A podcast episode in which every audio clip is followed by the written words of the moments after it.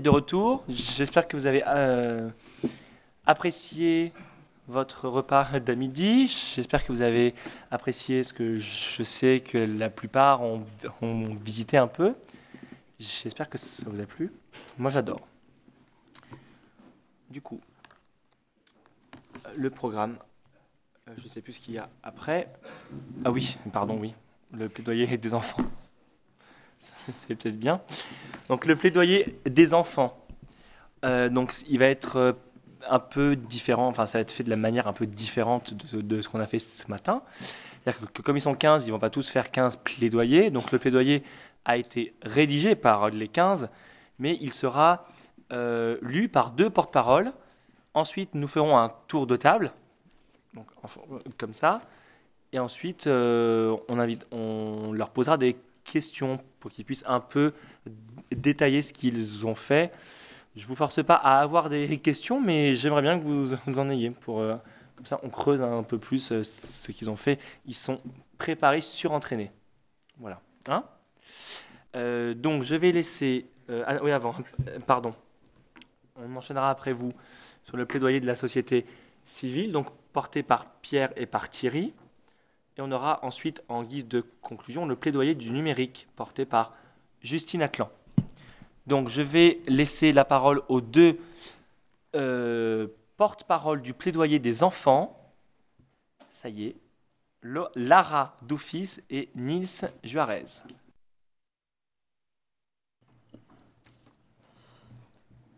Bonjour à toutes et à tous. Aujourd'hui, nous sommes ici pour représenter tous les enfants oubliés, harcelés et violentés. Pour pouvoir construire le monde de demain sur de bonnes bases, il faut d'abord combattre le mal à la racine, car la violence, ça s'arrête d'abord à l'école. Nous remercions chaleureusement l'ONU de nous accueillir aujourd'hui pour nous écouter, comprendre que ce que nous avons à dire est important et peut changer des vies, la vôtre, la nôtre et celle du monde. Nous remercions l'ONG Campus Education pour le soutien qu'elle nous apporte depuis le début. Sans elle, nous n'en serions certainement pas là et nos projets n'auraient pas vu le jour. Madame Lacan, Monsieur Pamar, nous tenons tous à vous dire que ce que vous faites pour nous est incroyable. Vous avez cru en nous dès le début, vous nous soutenez et vous êtes à nos côtés jour après jour. Vous vous occupez de tant de choses pour que nos projets se réalisent. Un grand merci à vous. Le harcèlement est un vrai problème. Plus de 1 200 000 enfants et adolescents sont harcelés en France chaque année, soit 2% des élèves en primaire, 10% au collège et 3% au lycée. Cette violence concerne tous les milieux et tous les âges. Le harcèlement est aussi un vrai danger car il peut avoir des conséquences graves, voire tragiques. Un quart des adolescents harcelés ont pensé au suicide et certains passent à l'acte. Ce constat est inacceptable. Qu'est-ce qu'un médiateur? C'est une personne qui se porte volontaire pour combattre le harcèlement au quotidien et aider les personnes qui en sont victimes. Pour lutter contre le harcèlement, nous organisons des campagnes de prévention dans les établissements scolaires et nous imaginons des projets. Par exemple, la division de notre cours en quartiers, selon les activités des élèves. Ce système est nouveau en France et a été inspiré par ce qui a été fait en Belgique. Le système des quartiers consiste à ce que notre cours soit séparé en parties distinctes. Le quartier bleu est un espace calme dédié à la lecture, au dessin, au repos ou toute autre activité calme. Le quartier orange est l'espace ludique où les élèves peuvent courir, jouer, se dépenser.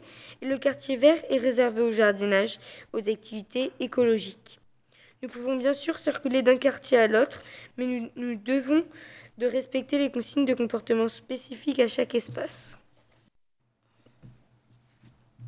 Nous avons reçu une formation qui nous a été dispensée par M. Jackie Pamar de l'ONG Campus Education afin de savoir comment faire pour rester neutre et comment se comporter sans intervenir physiquement quand nous sommes face à une situation de conflit. En agissant de cette manière, nous gagnons plus facilement la confiance des élèves. Ils viennent spontanément nous voir, soit pour nous parler d'eux, soit pour nous parler d'un autre élève victime de harcèlement. Nous allons maintenant vous lire le témoignage d'un témoin actif de harcèlement. Je m'appelle Nathan. Je m'appelle Nathan. À 15 ans, j'ai déménagé et je suis arrivé en seconde dans un nouveau lycée où je ne connaissais personne. J'y ai rencontré Mathias. Mathias est bon élève et sa chevelure rousse ne passe pas inaperçue. Deux éléments qui feront malheureusement de lui une victime de raillerie, de harcèlement. Il ne me faut pas longtemps pour me rendre compte que son potentiel intellectuel, couplé à sa couleur de cheveux, sont des raisons suffisantes pour, le mettre à part. Il se fait moquer tout le temps, même quand il n'est pas là. Tout est prétexte à le dénigrer et tout le monde trouve ça drôle. Dans ce microclimat, ne pas se moquer de Mathias, c'est risquer de se faire mettre à part comme lui alors tout le monde semble participer ou se taire. Mais moi, je ne peux pas me taire. Je refuse de rester spectateur et j'assume ma relation d'amitié avec Mathias. À force de conviction et en intégrant Mathias à mon groupe d'amis, il est parvenu à prendre sa place d'élève au sein de l'établissement. Aujourd'hui, Mathias est ingénieur dans une grosse entreprise de métallurgie et je suis toujours en contact avec lui. Ses années de lycée ont connu euh, excusez-moi. Années lycée ont connu des débuts difficiles, mais désormais, il ose parler à des gens sans risque d'être jugé ou victimisé. Il suffit d'une personne pour dire non au harcèlement, ne pas se taire, ne pas laisser faire. Combattre le harcèlement, c'est aussi le dénoncer. Un jour, j'ai dénoncé le harcèlement dont était victime un de mes amis. Il ne voulait pas que je le fasse, mais je l'ai fait quand même. Je ne pouvais me taire. Il m'en a voulu, et depuis, il ne m'a plus jamais adressé la parole. Mais je ne regrette pas ce que j'ai fait. Mieux vaut perdre un ami que d'avoir un ami désespéré. La violence, ça s'arrête d'abord à l'école, les médiateurs de sommières.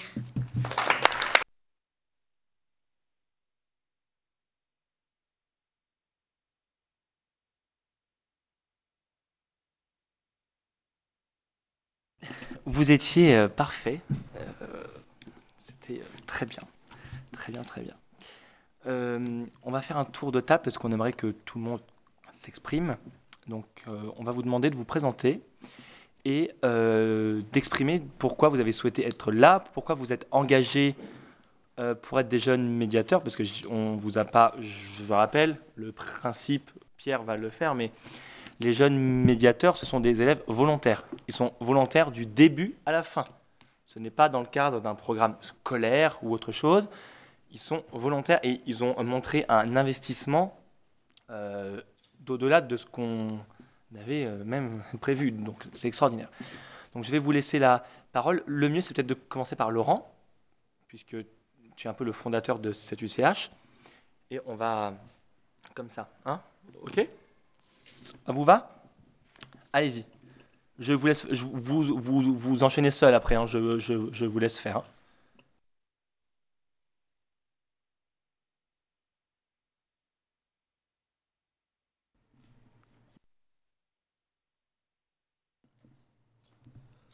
Donc, euh, ce qui m'a donné l'idée de créer cette association, c'est euh, parce que euh, quand j'étais en, primaire, je me faisais harceler.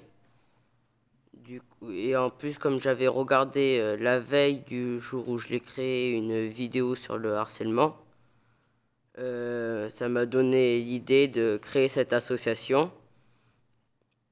donc euh, qui s'appelait au début euh, Union de bataille. C'était une sorte de jeu. Et du coup, j'ai recruté plein d'autres personnes. Et maintenant, ben, ça, ça s'est construit au fur et à mesure. Et maintenant, on est ici.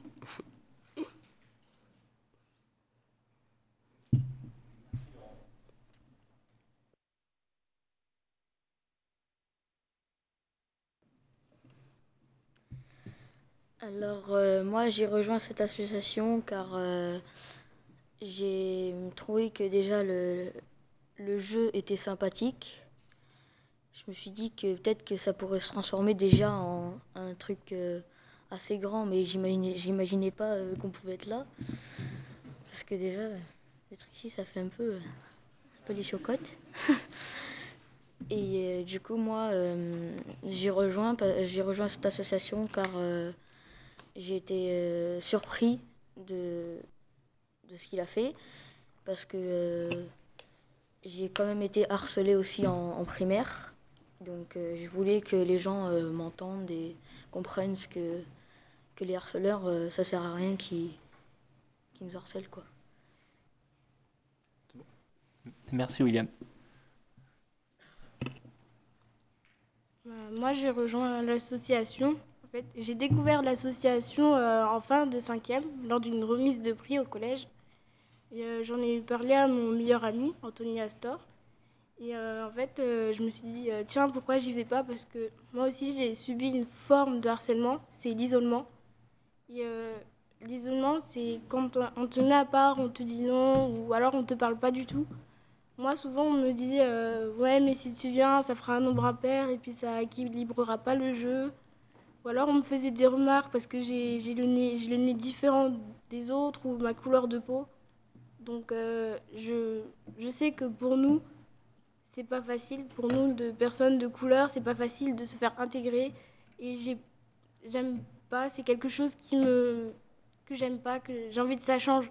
Parce qu'on est tous égaux de couleur de peau, de tout, on est tous égaux. Donc euh, je vois pas pourquoi ce serait différent. Donc euh, c'est pour ça que j'ai rejoint cette association. Merci Lara. Euh, ben alors moi j'ai rejoint l'association en fin, enfin j'ai découvert l'association en fin d'année de sixième et je l'ai complètement rejointe euh, quand c'était complètement la fin de l'année, du coup en cinquième quoi, début très tout début de cinquième et euh, du coup je m'y suis mis parce qu'en fait je me suis aussi fait un peu harceler parce que plus jeune j'avais les cheveux particulièrement bouclés et en fait, euh, bah, je me suis dit, pourquoi je ne me mettrais pas? Ça peut aider des gens euh, à pas se faire euh, harceler comme moi je l'ai été. Et si ça peut aider d'autres gens, bah, tant mieux. Merci Nils. Alors moi, euh, j'ai rejoint l'association car euh, j'ai vu des personnes euh, en école primaire se faire euh, harceler. J'ai pas été victime euh, d'harcèlement, mais j'ai trouvé ça injuste que les autres se fassent harceler, que je sois, que je sois témoin et donc j'ai été l'une des personnes à, me taire. Et donc pas, je, je voulais pas continuer dans cet élan. Et donc Laurent, le créateur de cette association, m'a fait découvrir euh, au tout début ce, ce, jeu. Au début, c'était comme un jeu et euh, donc euh, on s'amusait, on en a parlé à Madame Lacan et, et voilà, j'ai pas envie que d'autres personnes se fassent harceler et moi je trouve ça horrible. Merci Anthony. Bonjour à tous, je m'appelle euh, Axel Portugais, j'ai été harcelé en classe de 6ème par, rapport à mon physique et, ma façon de penser. Du coup, directement j'avais été mis à l'écart, j'étais toujours la faute sur moi. Et euh, Laurent Bonnet m'a parlé bah, d'un jeu qui pourrait aider à, faire stopper ça. Du coup, j'ai trouvé ça que c'était une très bonne idée, j'ai rejoint. À la base, c'était vraiment n'importe quoi, on faisait, des jeux, on avait des principes bizarres. Et puis en fait, on a structuré ça avec euh, bah, le- le- la CPE et, le, et, et des, et des surveillants. Et du coup, maintenant, on se retrouve ici, je trouve ça génial. Et grâce à ça, on peut aider des gens et, et tous ceux qui se sentent mal peuvent venir nous, nous parler. Et, et voilà. Merci Axel.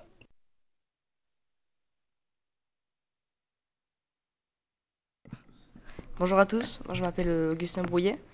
Donc je- cette année je suis le petit nouveau, je, je viens de rejoindre l'association. Et donc euh, comme euh, Anthony, je n'ai pas été harcelé, je n'ai jamais même été témoin, je n'ai jamais été confronté, confronté à l'harcèlement. J'ai juste eu de l'empathie parce que je trouve que même le mot harcèlement ne devrait pas exister. Il devrait être, euh, ça ne devrait pas exister. Donc euh, par empathie, j'ai j'ai rejoint l'association. Merci Augustin. Bonjour à toutes et à tous. Je m'appelle Marwan Abdelkamel, j'ai 14 ans. Euh, je suis un des membres, euh, un des médiateurs, je fais partie des médiateurs de l'UCH euh, afin de mettre fin à l'harcèlement. Devenir médiateur, tout le monde peut le faire et c'est vraiment accessible à tous. On n'a rien de plus que les autres. Et moi, par exemple, j'ai pas été harcelé et pourtant je suis quand même là. Mais par contre, j'ai été témoin. Pendant très longtemps, j'ai vu des personnes se faire harceler ou quoi. Et j'ai pas réagi. Et, euh, et là, euh, et un jour, j'ai eu le déclic et je me suis dit non, euh, c'est pas normal. Et ne pas réagir, c'est comme une forme d'harcèlement, c'est pour moi. De l'harcèlement moral. Parce que ne pas aider quelqu'un dans le besoin, c'est. bah, la personne peut très mal le prendre. Enfin, pour elle, je trouve, c'est c'est vraiment mal. C'est c'est de l'harcèlement. Et euh, donc, euh, je, trouvais ça vraiment logique de, de, de, de venir de, de devenir membre de l'association euh, de l'UCH. C'était logique. un... Et je le répète, j'ai que 14 ans et il y a plein de gens beaucoup plus vieilles, qui, des adultes ou quoi, qui ne font vraiment rien. Et, et je trouve ça nul, enfin stupide. Merci beaucoup. Merci Marwan. Pardon. Bonjour, je m'appelle euh, Gabriel Benassis. Euh, j'ai été harcelé en sixième et j'ai rejoint l'association en début de cinquième car euh, j'ai entendu parler de l'UCH parce que j'étais déjà ami avec Laurent et, et je trouvais ça inadmissible et intolérable qu'on puisse être harcelé. J'ai réussi à le combattre moi-même tout seul et euh, depuis j'aide les autres à le combattre aussi avec l'aide de- des autres médiateurs. Merci. Merci Gabriel. Euh, je m'appelle Laetitia et j'ai rejoint le groupe des médiateurs après avoir été harcelée pendant deux ans en primaire. Je l'ai appris, enfin, j'ai appris l'existence de l'ONG Campus. Euh,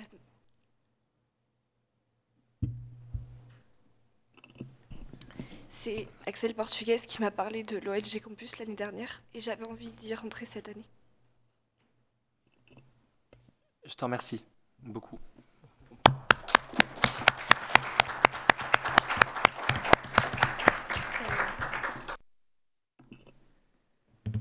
Dylan.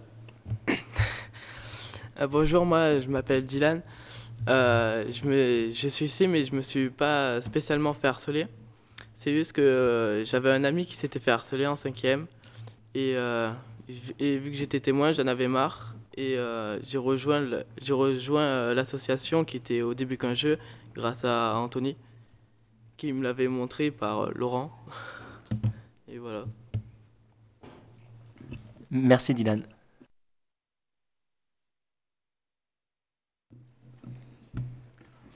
Euh, bonjour, moi je m'appelle euh, Laureline Ferrand. Ben, en fait, euh, j'ai rejoint l'UCH parce que Tom avec Pereira m'en a parlé. Et euh, surtout que je m'étais fait harceler euh, pendant plusieurs années de primaire de suite. Et donc quand je suis arrivée au collège, j'ai vraiment été soulagée de pouvoir trouver un endroit où c'était possible de, de contrer ça, de ne pas avoir ça à nouveau. Voilà. Merci Laureline. Euh, je m'appelle Tom McPereira, j'ai 12 ans et euh, j'ai été harcelé puis témoin actif. À mon arrivée au collège, euh, je me suis dit c'est c'est pas normal et je pensais justement à créer peut-être un groupe pour, pour combattre le harcèlement. C'était le jour où Laurent m'avait dit viens j'ai créé un jeu c'est pour combattre le harcèlement tu veux m'aider? Et bah, je me suis retrouvé ici, puis euh, ici aux Nations Unies avec vous. Et je décide de profiter de ma présentation pour euh, remercier tous nos anciens membres qui sont au lycée aujourd'hui. Si, euh, s'ils nous regardent, je vous dis merci de nous avoir aidés et bonne continuation. Merci Tom. Oui, vous pouvez, si vous, si vous voulez le faire.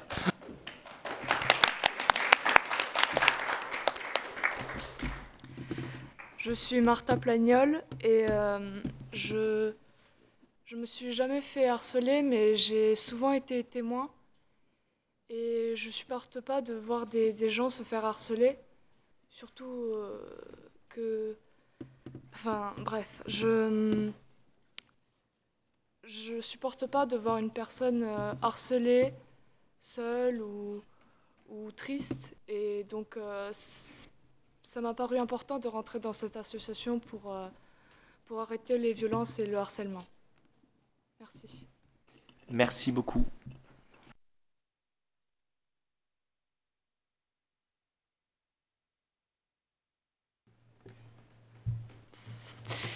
Je m'appelle Ludivine Riu. Euh, je n'ai pas été harcelée, je n'ai jamais été témoin, mais je suis rentrée dans l'UCH euh, pour faire arrêter le, harcèle- le harcèlement autour de moi et dans le collège, pour euh, lutter contre euh, le harcèlement.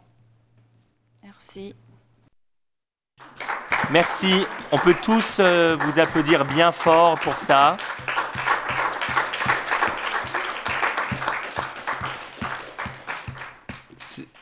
Je, vous le dis, euh, je ne parle pas des adultes de ce matin, je ne me permettrai pas, mais j'ai fait beaucoup euh, de conférences où les adultes étaient beaucoup moins à l'aise que vous ne l'avez été.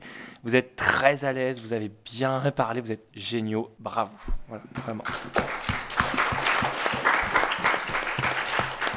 Alors, vient le moment des questions.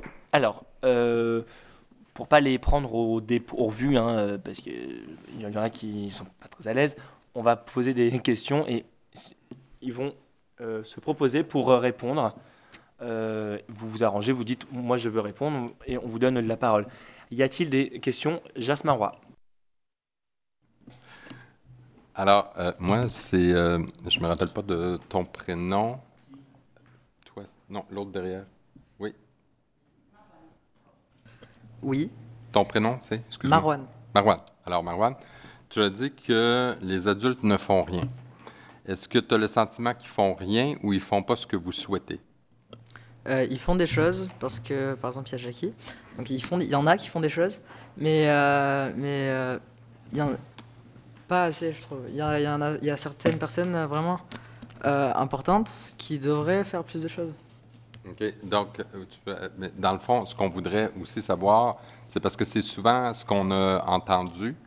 euh, puis C'est correct de le nommer, il faut le nommer, mais c'est que souvent les adultes font des trucs, mais c'est peut-être pas en réponse Oui. à, ce que, à vos besoins. Il y a un problème de communication entre les adultes et les enfants, et les enfants et enfin.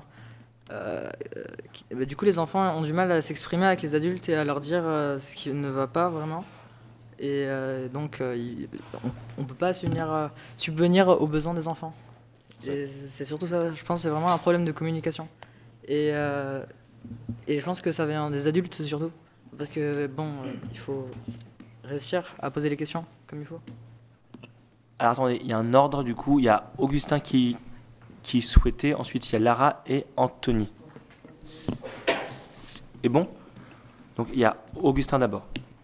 Je, vois ce que mon camarade veut dire, mais il n'a- je pense qu'il n'a pas su l'exprimer. Je pense qu'il voulait dire que les actions ne sont pas en lien avec ce qu'il se passe vraiment, entre guillemets, sur le terrain, excusez-moi, sur, du harcèlement.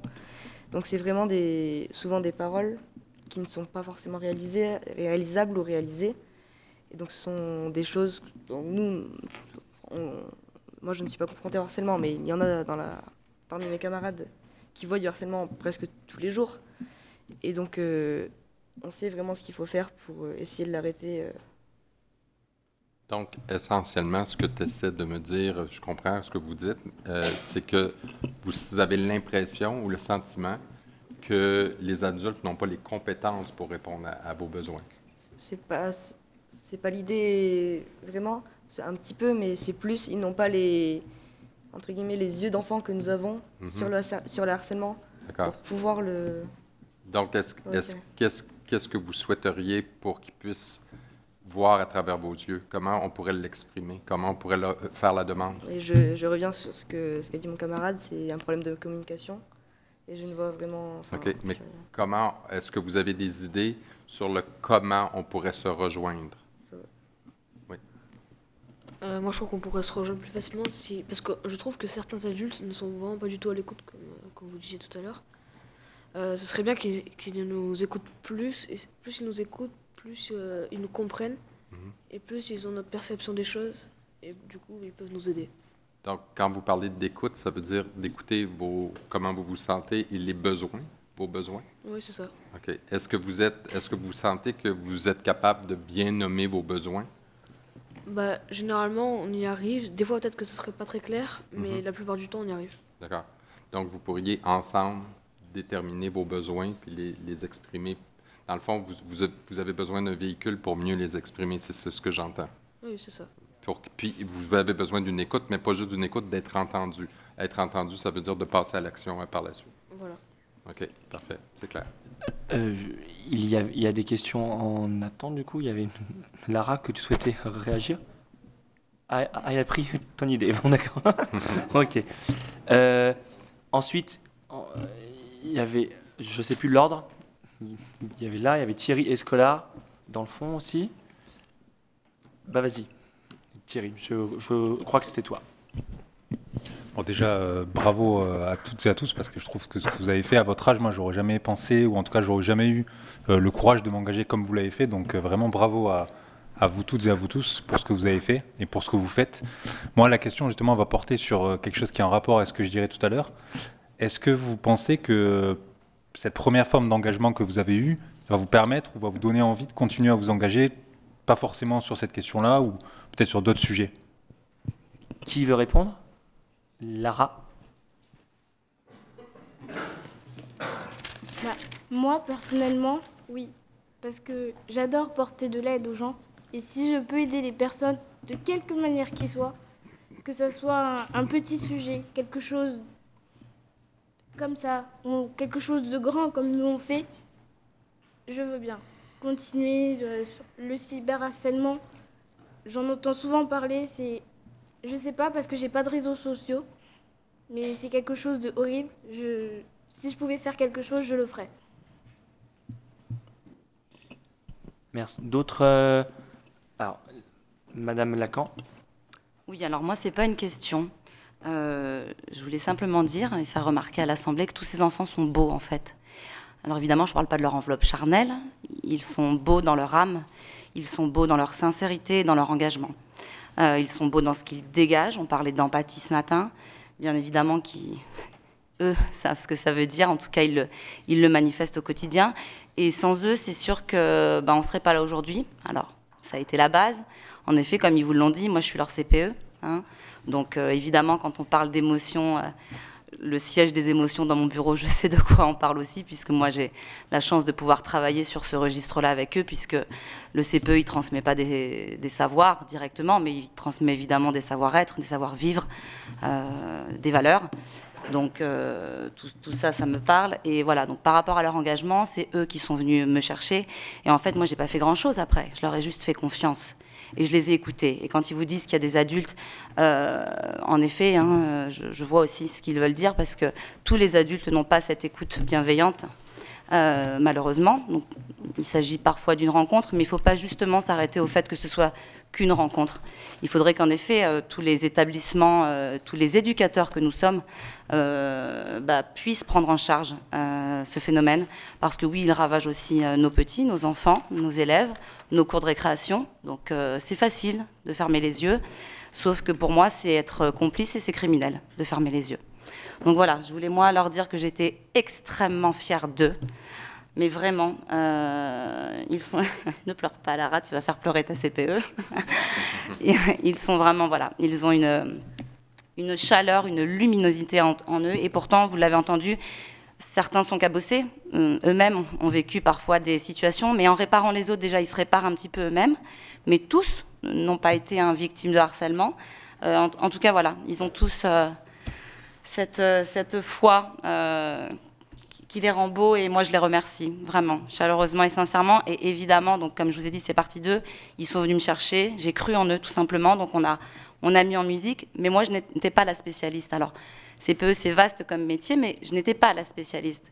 Et là, donc, je tourne évidemment un énorme remerciement à Jackie, euh, parce que c'était lui le spécialiste, et on, s'est fait confiance. Là aussi, ça a été une rencontre.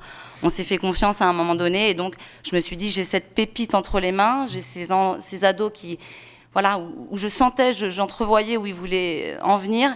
Et donc, bah voilà, j'ai appelé Jackie et euh, c'est grâce à, toi, évidemment, aussi, parce que on serait pas là ici sinon, hein, on en est bien conscient. L'éducation nationale seule, on parlait de partenaires et c'est très important. L'éducation nationale seule, euh, voilà, moi je pense pas que j'aurais été euh, en mesure de pouvoir amener mes, mes petits, car ce sont mes petits, chacun d'entre eux. J'aurais pas été en mesure de les amener ici, donc voilà, un grand merci à Campus Éducation et à tous les partenaires qui nous ont accompagnés dans cette merveilleuse aventure. Merci. Et, euh, je tiens à dire, avant, il y a deux questions en, en- en attente. Euh, juste avant de, euh, de- d'enchaîner, Jasmin Roy et Thierry Escolar, s'ils s'en rappellent, peuvent le confirmer. À la toute première journée nation- nationale contre le harcèlement à l'Opéra, nous avons vu beaucoup trop d'adultes se servir des enfants pour montrer leur projet et avec une prétention extrême, mais extrême. Jasmin Roy avait d'ailleurs été euh, très, euh, vraiment bien euh, ré- réagi face à ce monsieur. Mais ce qui est très beau avec Madame Lacan, c'est que elle, elle- les profs ne savent pas que c'est elle, elle s'en vante pas, elle est là au service des enfants, elle n'était vraiment pas obligée de mettre tout son temps. On s'est appelé à 2 heures du matin, des fois, pour finir des, des choses. Elle n'est pas obligée. Je n'ai jamais vu de conseillers principaux d'éducation engagés comme ça. S'il vous plaît, on, va on adore applaudir, applaudissez-la.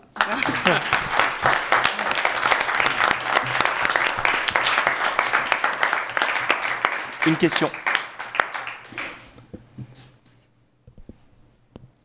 Donc j'avais euh, peut-être deux questions à poser aux, enfants et peut-être à Madame la CPE aussi, si elle veut, y répondre. Donc euh, voilà, c'est vrai que nous, dans notre engagement associatif, comme je disais tout à l'heure, on a, des enfants, euh, on est dans une continuité, on a les mêmes enfants que vous, des collégiens qu'on reçoit à l'association, et on peut vous confirmer que, les rapports peuvent être parfois très durs entre eux. Très durs. On parlait de passivité ou de, voire même de complicité dans le harcèlement. Euh, beaucoup euh, pas, cautionnent pas forcément, mais comme, euh, comme tu disais tout à l'heure, certains sont obligés de suivre hein, pour pas eux-mêmes se retrouver victimes. Alors la question que je voulais, la première question que je voulais poser, c'est que est-ce que dans votre parcours de, médiateur, vous vous êtes rendu compte du changement entre avant et après votre mission, si vous, avez été, amené à intervenir sur des situations de harcèlement?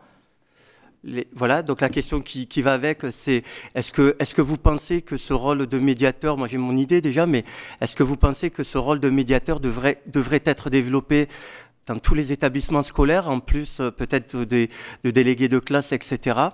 J'ai ma petite idée aussi sur la question.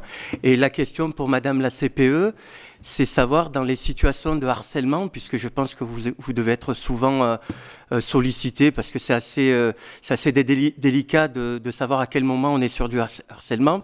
Est-ce que, est-ce que effectivement vous trouvez euh, euh, l'appui de ces médiateurs intéressant pour votre travail à gérer ces, ces situations de harcèlement?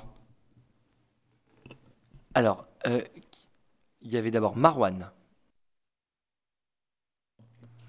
Alors, la, question par rapport à est-ce que le système des, médiateurs, et- etc., de l'UCH devrait être adopté dans tous les établissements Euh, bah, Je pense que oui, parce qu'il y a le fait que les élèves aient, euh, aient un groupe d'élèves pour les aider, des gens à qui parler, euh, euh, autres que des adultes, parce que les adultes, ça peut être très compliqué parfois de parler avec eux. Euh, ça peut vraiment être euh, bien pour eux euh, qu'il y ait des gens, qu'il y des élèves dans la cour. Par exemple, nous, dans, à Gaston Doumergue, il y a une affiche à la vie scolaire avec euh, nos, nos, visages à tous et avec nos noms en dessous. Et ça arrive qu'on se fasse interpeller pour qu'on réagisse face à une, à une situation d'harcèlement ou quoi. Et donc oui, je pense que oui. Et surtout, je pense que euh, ici, la, plupart des, médiateurs ont été formés. Moi non, car je suis arrivé assez tard. Mais euh, donc euh, ils ont été formés et ils savent comment réagir, qu'est-ce qu'être neutre, etc. Et par exemple, savoir observer. Parce qu'il y a quelque chose que personne ne sait vraiment, enfin, surtout les adultes, ne savent pas faire, c'est savoir, quand on demande par exemple à quelqu'un si ça va, savoir si ça va vraiment ou pas. Parce que euh, logiquement, on répond oui, euh, on répond, vo- voilà, il y a Thierry, euh, ouais, ça va, oui, ça va. Et en fait, non, peut-être que ça va pas. Et il faut savoir faire ça. Et la plupart des médiateurs ici le savent et le voient, parce que certains ont été harcelés et savent reconnaître ce genre de situation. Merci beaucoup. Merci. Alors, juste avant pour finir aux réactions des élèves, est-ce qu'il y en a, d'autres où il a tout résumé? Augustin, tu voulais rajouter Et après, il y a Ludivine. Je voulais juste rajouter un petit détail parce que tout à l'heure, euh, monsieur, vous avez dit euh, ce serait bien pour les délégués de classe. C'est qu'en fait, nous, nous sommes tous volontaires. Donc, euh, il y en a qui sont délégués. Je suis personnellement déléguée. Lara est déléguée. Maron aussi, il y en a une bonne partie déléguée. Mais c'est vraiment sur la base du volontariat, le, l'UCH. Donc, euh, ce serait bien de l'implanter en France, même dans le monde, ce serait génial. Mais sur la base du volontariat. Oui, et que les délégués de classe, en tout cas en France, sont des élèves qui sont élus. Donc du coup, peut-être qu'ils veulent faire la fonction, mais pas la médiation. Euh, ok, j'ai compris. Ludivine. Bah moi, j'aurais deux choses à dire. D'abord, je vais dire la chose pour répondre à la question. Je suis d'accord avec mes camarades que les projets des... On pourrait former des médiateurs en dehors du collège. Comme ça, ça ferait baisser le, le nombre du taux de harcèlement dans les lycées, dans les écoles et les collèges. Comme ça, on sauve plus de vies. Et euh, pour la deuxième chose, à propos des liens, en- des liens difficiles entre les adultes et euh, les enfants, c'était euh, ça, ça, j'étais à l'école primaire, j'étais à, à Saint-Jean-Capelle, et euh, on avait une cantine qui avait deux écoles. Donc il y avait l'école Jules Sagari, mais la deuxième, ça fait tellement longtemps que je, que je suis partie que je ne m'en rappelle plus. Bah, tous les midis, on mangeait ensemble et avant de manger, on allait jouer euh, dans un ter- terrain. Et l'autre école, bah, elle, euh, nous embêtait beaucoup. Et quand on disait aux, personnes que nous surveillaient, disaient oui, on va faire des choses, mais ils ne les faisaient jamais. Mais quand nous, on attaquait, quand on, quand on attaquait l'autre école, bah, ils réagissaient.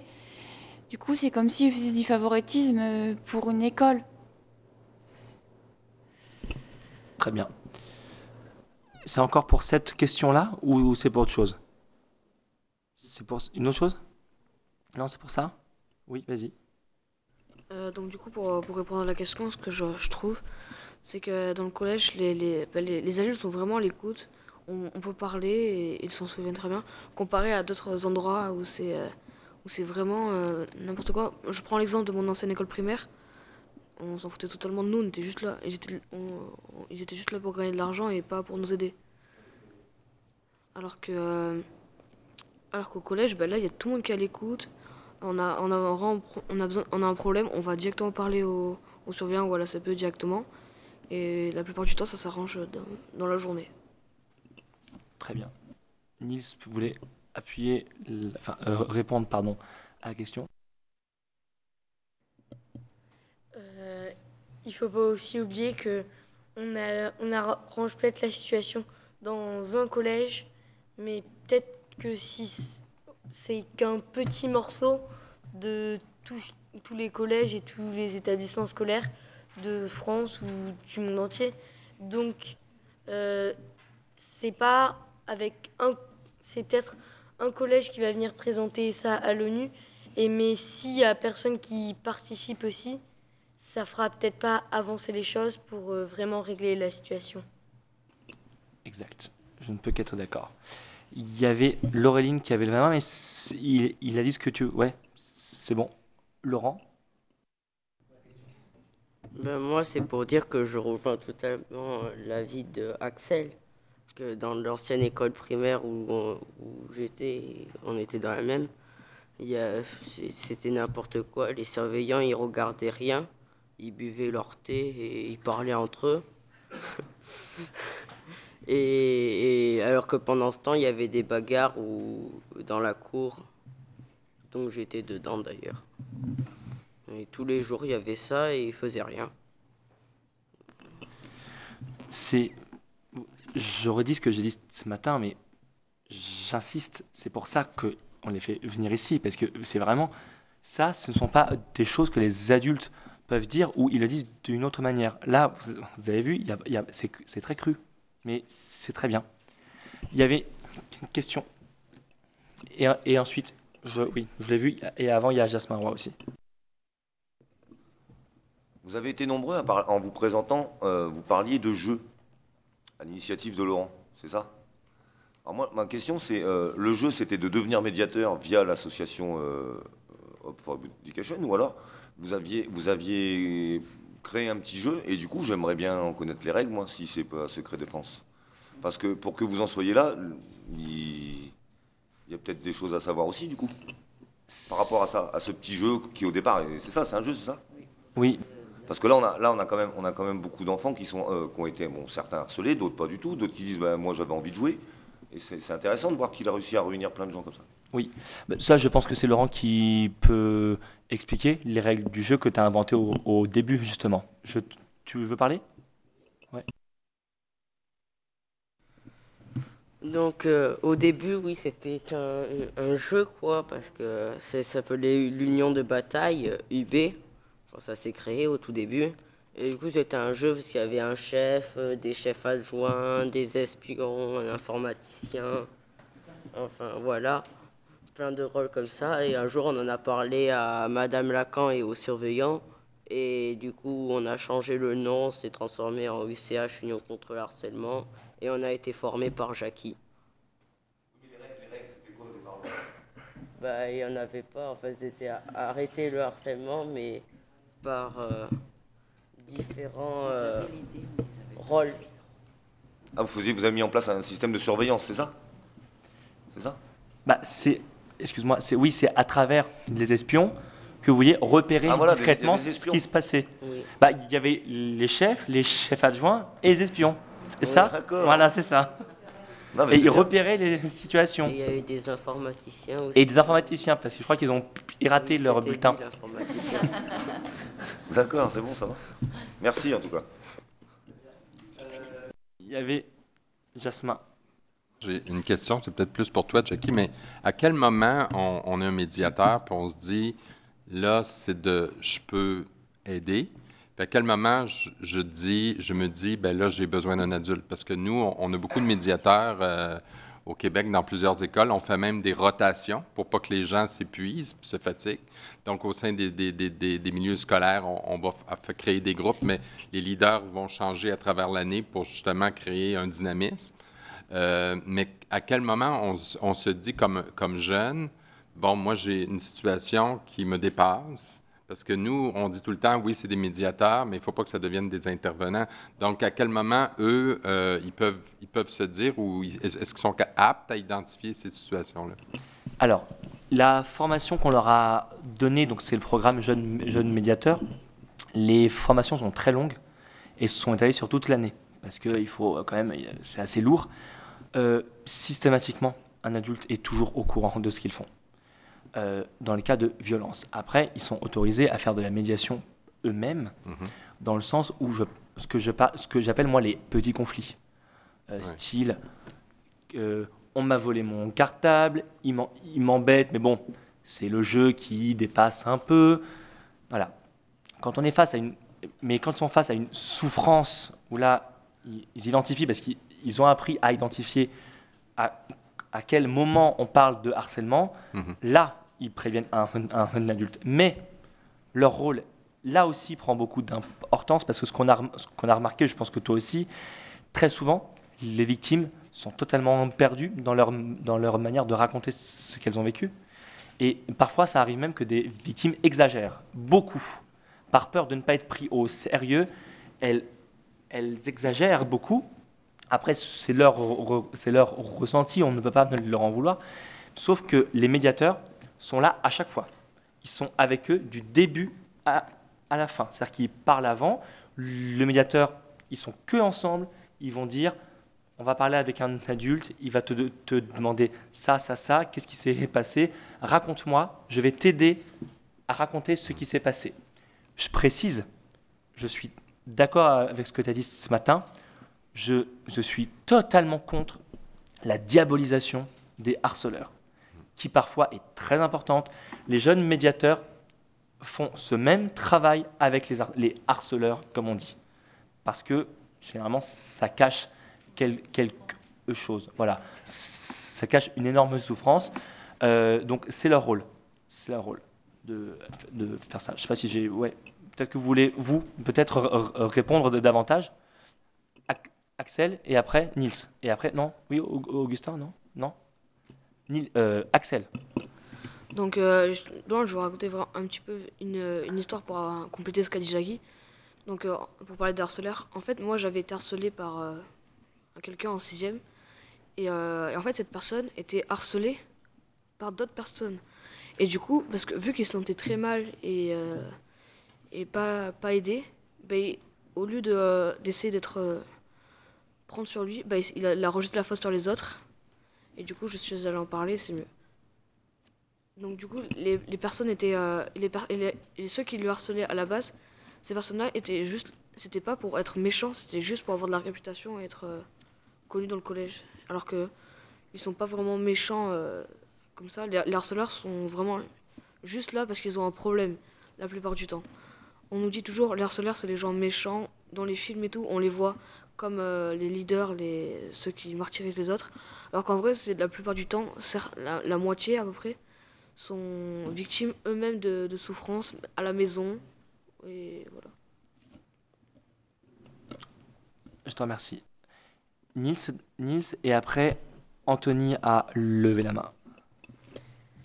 Euh, ben, personnellement, après que je, je, j'ai réglé mon problème de harcèlement quand j'étais plus jeune, je savais qu'il y avait une personne qui se faisait plutôt harceler, mais sauf que ben, euh, si, si on n'est pas assez proche d'une personne, on ne peut pas réussir à la mettre en confiance parce que pour pouvoir l'amener après à venir en parler euh, aux adultes.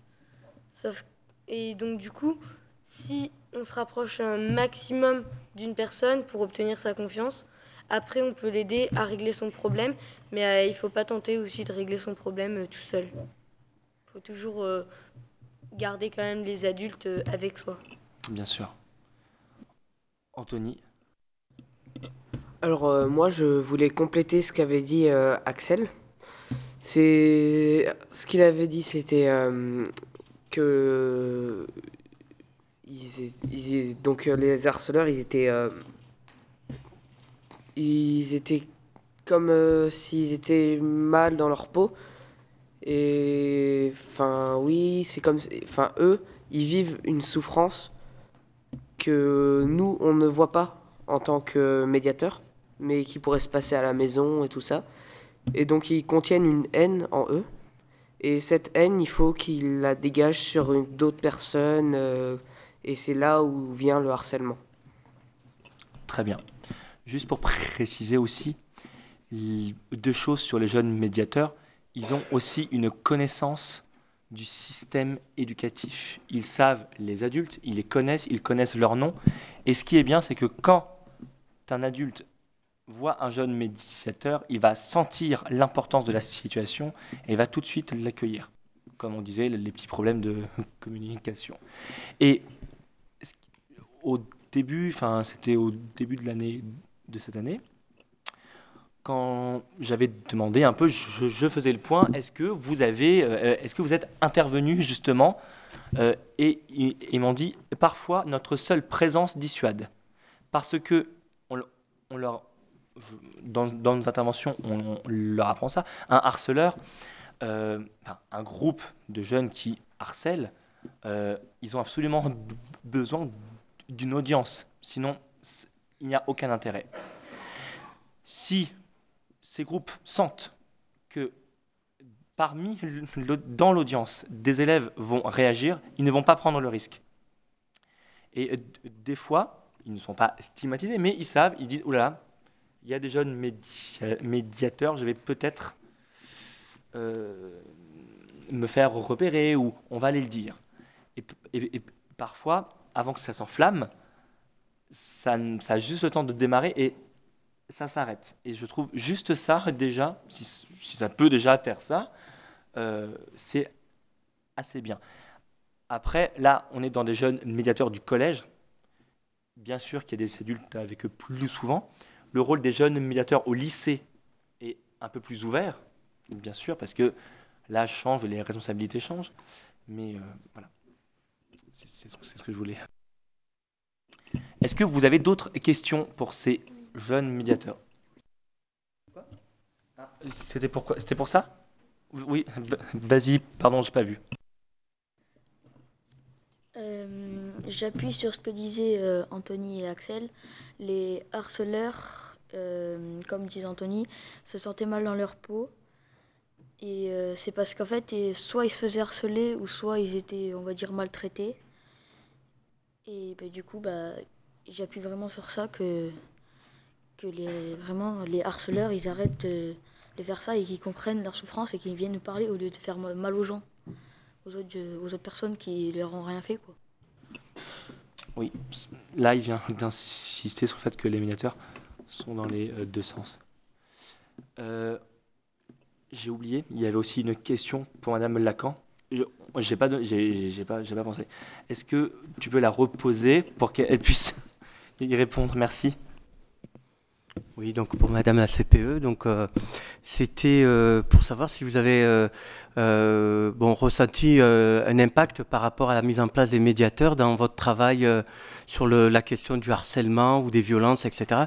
Est-ce que ça vous a apporté une, une plus-value dans, dans votre mission? Donc oui, évidemment qu'ils travaillent ces jeunes médiateurs de concert avec moi pour un apaisement et faire en sorte que le climat vie scolaire euh, soit apaisé et serein. Et donc bien sûr que leur présence, hein, c'est un petit peu ce qu'on vient de, dire et ce qu'a expliqué Jackie, euh, leur présence est un atout précieux pour, euh, pour la CPE que je suis. Ils sont mes yeux dans la cour de récréation. Et toujours avec cette bienveillance dont on parlait tout à l'heure. Donc oui, oui, évidemment. Oui, euh, voilà, donc pour compléter la question, est-ce que euh, je pense qu'on a eu déjà un début de réponse euh, le, fait qu'il soit identifié comme médiateur, est-ce que, parce qu'on parlait beaucoup de passivité dans, le fait d'intervenir sur le harcèlement, on, est, on est souvent spectateur parce qu'on a un peu peur, est-ce que justement ça les conforte un petit peu sur une légitimité à intervenir entre des conflits entre élèves, etc. Est-ce que ça, ils le ressentent que, que du coup, ben, ils ont une, voilà, plus d'aisance et plus de légitimité à intervenir dans, une, dans une, un, un différent ou un conflit euh, sans qu'on puisse leur dire de quoi tu te mêles? Oui, à partir du moment où déjà, bon, eux-mêmes ne se mettent pas en danger, hein, mais bon, ils sont formés, comme on vous a, on vous a expliqué euh, euh, à leur rôle de médiateur. Euh, et c'est plutôt bien accueilli, très sincèrement, dans notre établissement. Hein.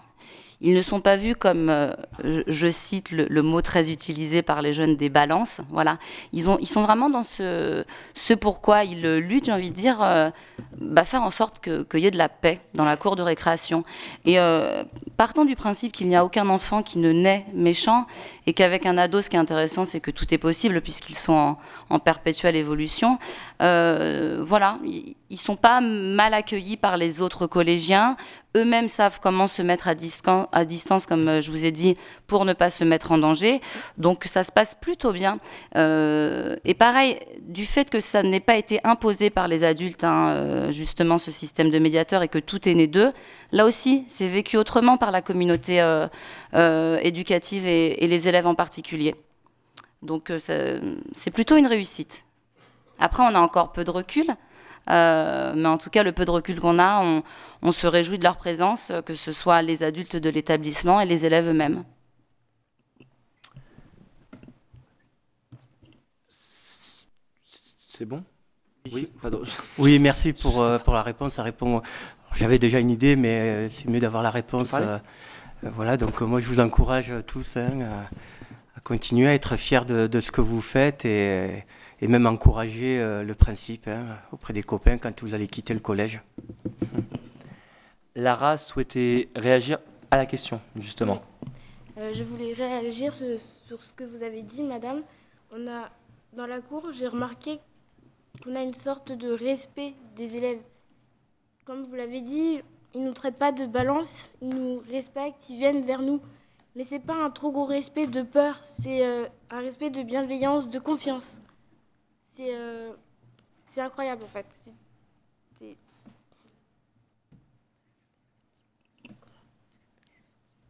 indescriptible. c'est indescriptible. euh, C'est euh, c'est c'est bien qu'ils nous respectent ni trop, ni pas assez. Le juste milieu en fait. Non Non, c'est bon. Il y avait une question. Mario. Oui, euh, bah déjà en fait, bon, tout le monde l'a dit à peu près, mais, euh, mais je trouve ça génial parce que je savais pas que ça partait vraiment de vous en fait à la base cette, euh, cette initiative. Et je trouve ça super en fait que vous soyez entre vous directement fédérés pour essayer de trouver des réponses entre vous en fait au problème du harcèlement. Et ensuite que les adultes soient venus, soient venus apporter, plus dessus. Mais je trouve ça génial en fait de, se dire que vous-même en tant qu'élève directement vous êtes, vous êtes élevé contre ça parce que euh, c'est en réalité beaucoup plus facile justement de regarder de l'autre côté, donc euh, ça témoigne d'une certaine force de caractère qui est tout à votre honneur, donc euh, déjà là-dessus franchement bravo, c'est super. Alors à peu près déjà tout le monde a plus ou moins répondu à la question, parce, que, parce que du coup ça rejoignait les deux dernières questions, mais moi en fait je voulais vous demander, peut-être que vous avec vos mots vous aurez, euh, vous aurez d'autres euh, d'autres façons d'y répondre, mais comment vous agissez en fait concrètement face à une situation de harcèlement scolaire, avant de passer la main du coup aux adultes, parce que ça j'ai compris. J'ai compris vu que Jackie l'a décrit. Comment vous agissez et, euh, et comment vous choisissez à quel moment euh, il faut passer la main en fait Laureline, tu as levé la main. Est-ce que tu veux répondre d'abord?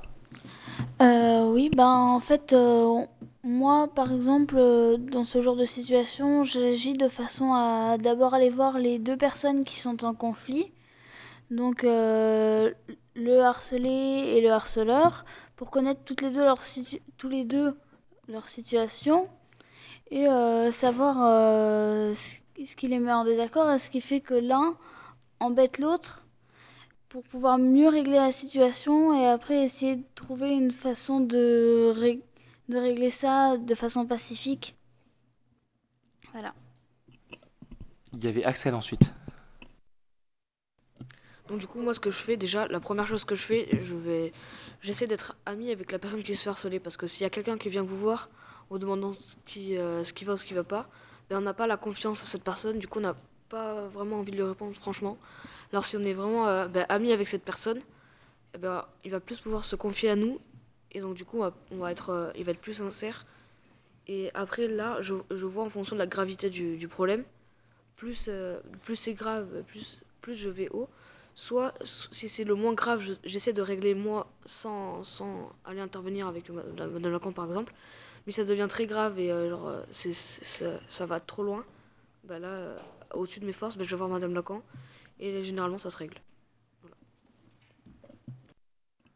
Il y avait Marwan.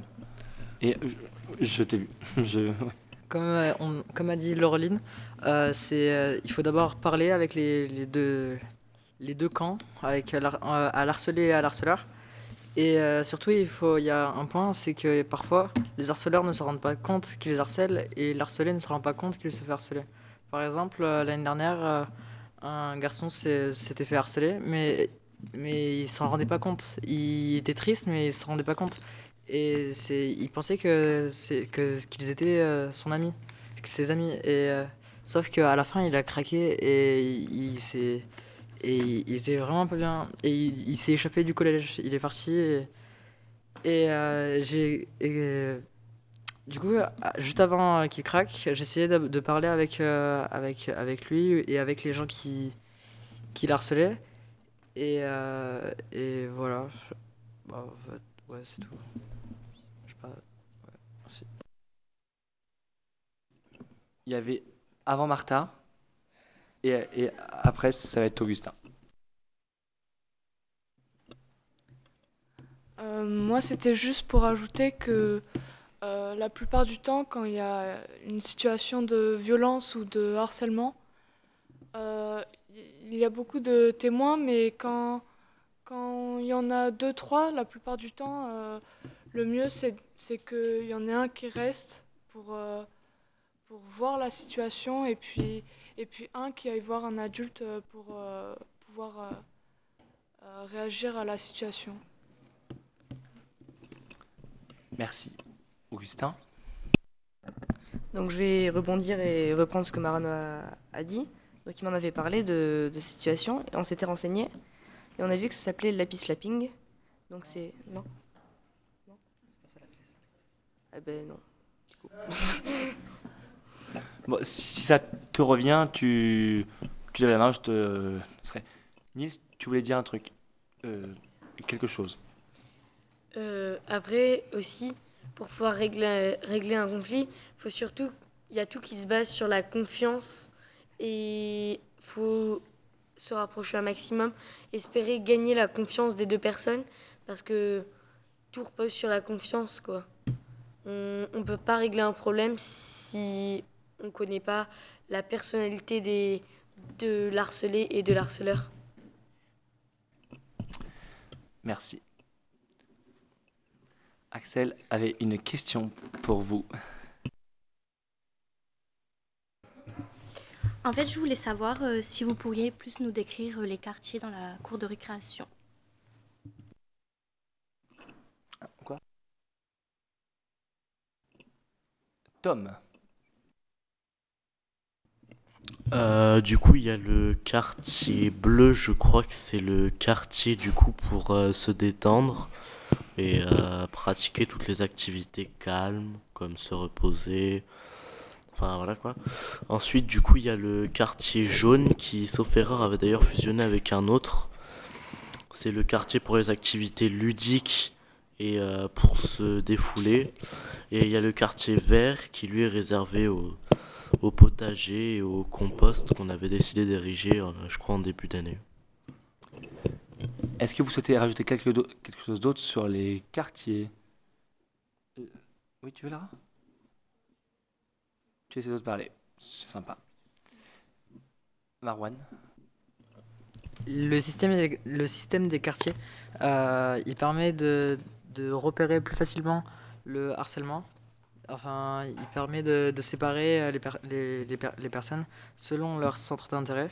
Par exemple, les personnes qui veulent jouer au foot euh, vont dans le, quartier ludique et les personnes qui veulent être au calme vont dans le coin calme, euh, ce qui permet d'empêcher certains conflits.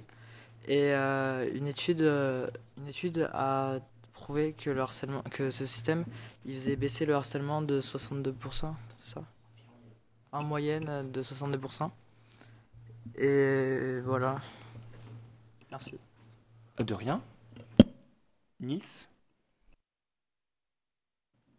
Euh, du coup, on souhaiterait aussi euh, améliorer ces différents espaces euh, grâce à des, à des subventions, subventions.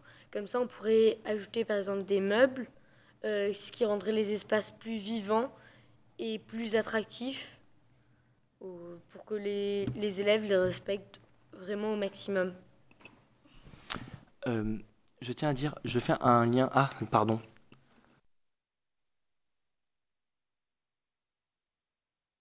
Le bouton rouge en haut.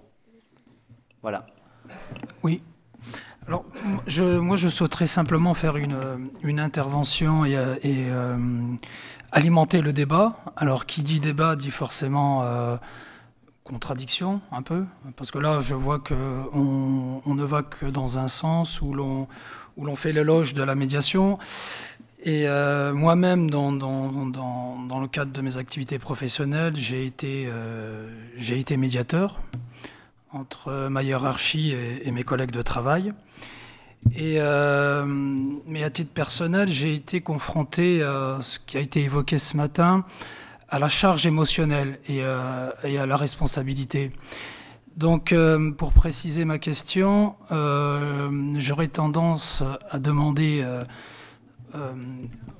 aux enfants, aux collégiens, comment gèrent-ils cette, cette charge émotionnelle? Et en même temps, je m'interroge également sur les limites de la responsabilité de cette action. Puisque, à mon sens, bien entendu que, que c'est extrêmement valorisant de, de proposer une médiation et que celle-ci soit, euh, comment dirais-je, euh, que celle-ci soit occupée par, euh, par des enfants, moi je- je- j'y suis favorable, mais je m'interroge sur les limites. Et notamment, là, tout à l'heure, il y a une enfant qui a, qui a pleuré, enfin, qui, qui- du, du moins qui a eu. qui, qui était sous le coup de l'émotion. Et j'imagine que dans les cours d'école, euh, ça ne doit pas être évident tout le temps, au moins de, gérer cette émotion. Donc, le corps éducatif, euh, moi-même j'ai été, j'ai été enseignant et surveillant euh, d'externat à Paris, où j'ai été confronté également à, des, de, multiples, euh, problèmes de, harcèlement, euh, d'enfants harcelés euh, ou d'adultes harcelés aussi hein, par, des enfants, hein, ça, peut aussi arriver. Et ce, que, ce qui m'avait fortement interpellé, voilà, c'est- comment gère-t-on cette charge émotionnelle et est-ce que les enfants, finalement, dans leur vie privée, ensuite, quand ils rentrent chez eux ou, quand ils vont à l'école, euh, comment, comment ils, ils gèrent cette charge émotionnelle? Et euh, est-ce qu'on est ne leur fait pas porter sur, leur- sur leurs épaules euh, une responsabilité importante? Alors, sachant que Là, cette question-là n'est pas, pas faite pour, pour critiquer le, processus, bien entendu. J'y suis très favorable, hein, sinon je ne serais pas venu aujourd'hui. Mais en même temps, euh, en écoutant euh, les enfants, ça m'est, venu là, euh, cette idée m'est venue. et je pense qu'il faudra, il faut, il faudra se poser cette question-là parce que j'imagine que là, on a souvent critiqué l'éducation nationale. Je, ne connais pas très bien. hein. Moi, j'y, ai- travaillé que trois ans. Mais je pense que, enfin, du moins de mon expérience d'adulte et de, de- d'enseignant et de surveillant d'externat, à Paris, dans, des quartiers euh, populaires, mais aussi dans d'autres, euh, quartiers, euh, c'est quand même quelque chose de, très lourd à gérer sur, un plan émotionnel. Enfin, on- n'est pas tous à la même ancienne, n'est pas tous logés à la même ancienne quant à la gestion de ces émotions. Et donc j'imagine que pour des, enfants, ça doit pas être facile, ou du moins s'ils ont un témoignage euh, à me livrer, euh, ou, à, s'ils ont un témoignage à bien faire, euh, à, partager, je, suis- je serais content de, les entendre là-dessus. Mais je pense que la charge émotionnelle, ça ne doit pas être quelque chose de simple à gérer. Oui, juste avant, parce qu'il y a Axel, Anthony, Marwan, Lara, Ludivine. Euh, il faut savoir aussi que, du coup, euh, Madame Lacan, c'est la première chose qu'elle a essayé de comprendre, c'est la responsabilité et la charge émotionnelle. Bon, nous, on n'a pas appelé ça comme ça, mais c'est pareil.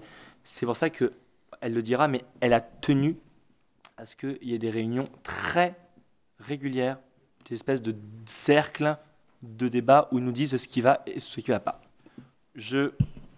Du coup, l'ordre, Axel, d'abord. Donc euh, moi ça dépend.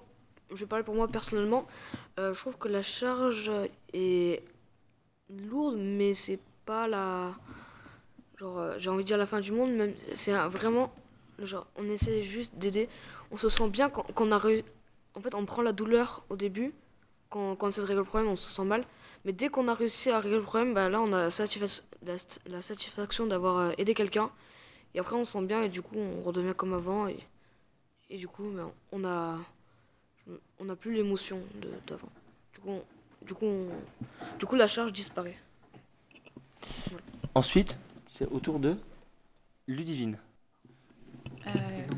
Je vais essayer de répondre euh, à cette question parce que, euh, certes, euh, quand on, quand on est devant un harceleur et le harcelé, il faut pas montrer qu'on est on est du côté euh, du harceleur ou du harcelé parce que sinon, bah, euh, on n'est pas des, c'est pas, on va pas aider la victime. mais il faut, on va dire qu'il faut, il faut plutôt être neutre. Donc, euh, comme ça, on, ça, euh, ça permet, au moins de sauver une personne que si on, si on, si on n'est pas neutre devant le harceleur, bah ça peut faire disparaître une, une vie qui est importante pour euh, l'avenir. Ensuite, on va finir avec les enfants. Après, je crois qu'il y, y, a Jasmin aussi. Ah, il y oui, pardon. Euh, donc, euh, pour euh, la charge émotionnelle, moi, je trouve que ce n'est pas dérangeant, puisque hum, je tiens à répéter que nous sommes volontaires. On s'est tenu volontaire pour, cette association. Donc, moi, en tout cas, la charge émotionnelle, elle est, pas, enfin, ça, ça me dérange absolument pas d'aider les personnes. Marwan, euh, sauf qu'il non, c'est bon. Ma oui, Marwan. C'est pour, en fait, je suis d'accord avec euh, ce qu'il dit. C'est ce que je voulais répondre un peu. Euh, c'est, il faut vraiment préciser que Madame Lacan, Jackie et personne ne nous force. Et, et ça, c'est important. Il n'y a pas de charge sur nous. Si on a, si, si, ils nous forcent vraiment à rien. Et c'est vraiment du volontariat. Donc c'est nous qui l'avons voulu. C'est eux qui l'ont voulu. On l'a tous voulu. Et euh, aussi, et, euh, je vois pas en quoi aider les gens nous ferait nous sentir mal. C'est à part peut-être euh, se nous faire rappeler des, des, souvenirs ou quoi. Mais sinon, euh, en, en, rien, à part en, aider, en aidant les gens. En, les harceleurs, c'est souvent d'anciens harcelés. Et eux, ils essaient de, de réparer, euh, enfin, de se sentir mieux en harcelant parce qu'ils se sont fait harceler. Alors que ici, les gens, ils se sont fait harceler et pour se sentir mieux, ils aident les gens qui se font harceler. Et je trouve ça beaucoup mieux. Merci. Merci. Est-ce qu'on est bon au niveau des réactions des élèves? Je passe la parole à Jasmin? Moi, je peux répondre euh, par notre expérience personnelle. Nous, on a on crée des, communautés de soutien de pratique. Ça fait même partie de la loi. Nous, on a une loi contre la violence à l'école. On est obligé d'avoir des communautés de pratique où les élèves font partie de la communauté pour se soutenir.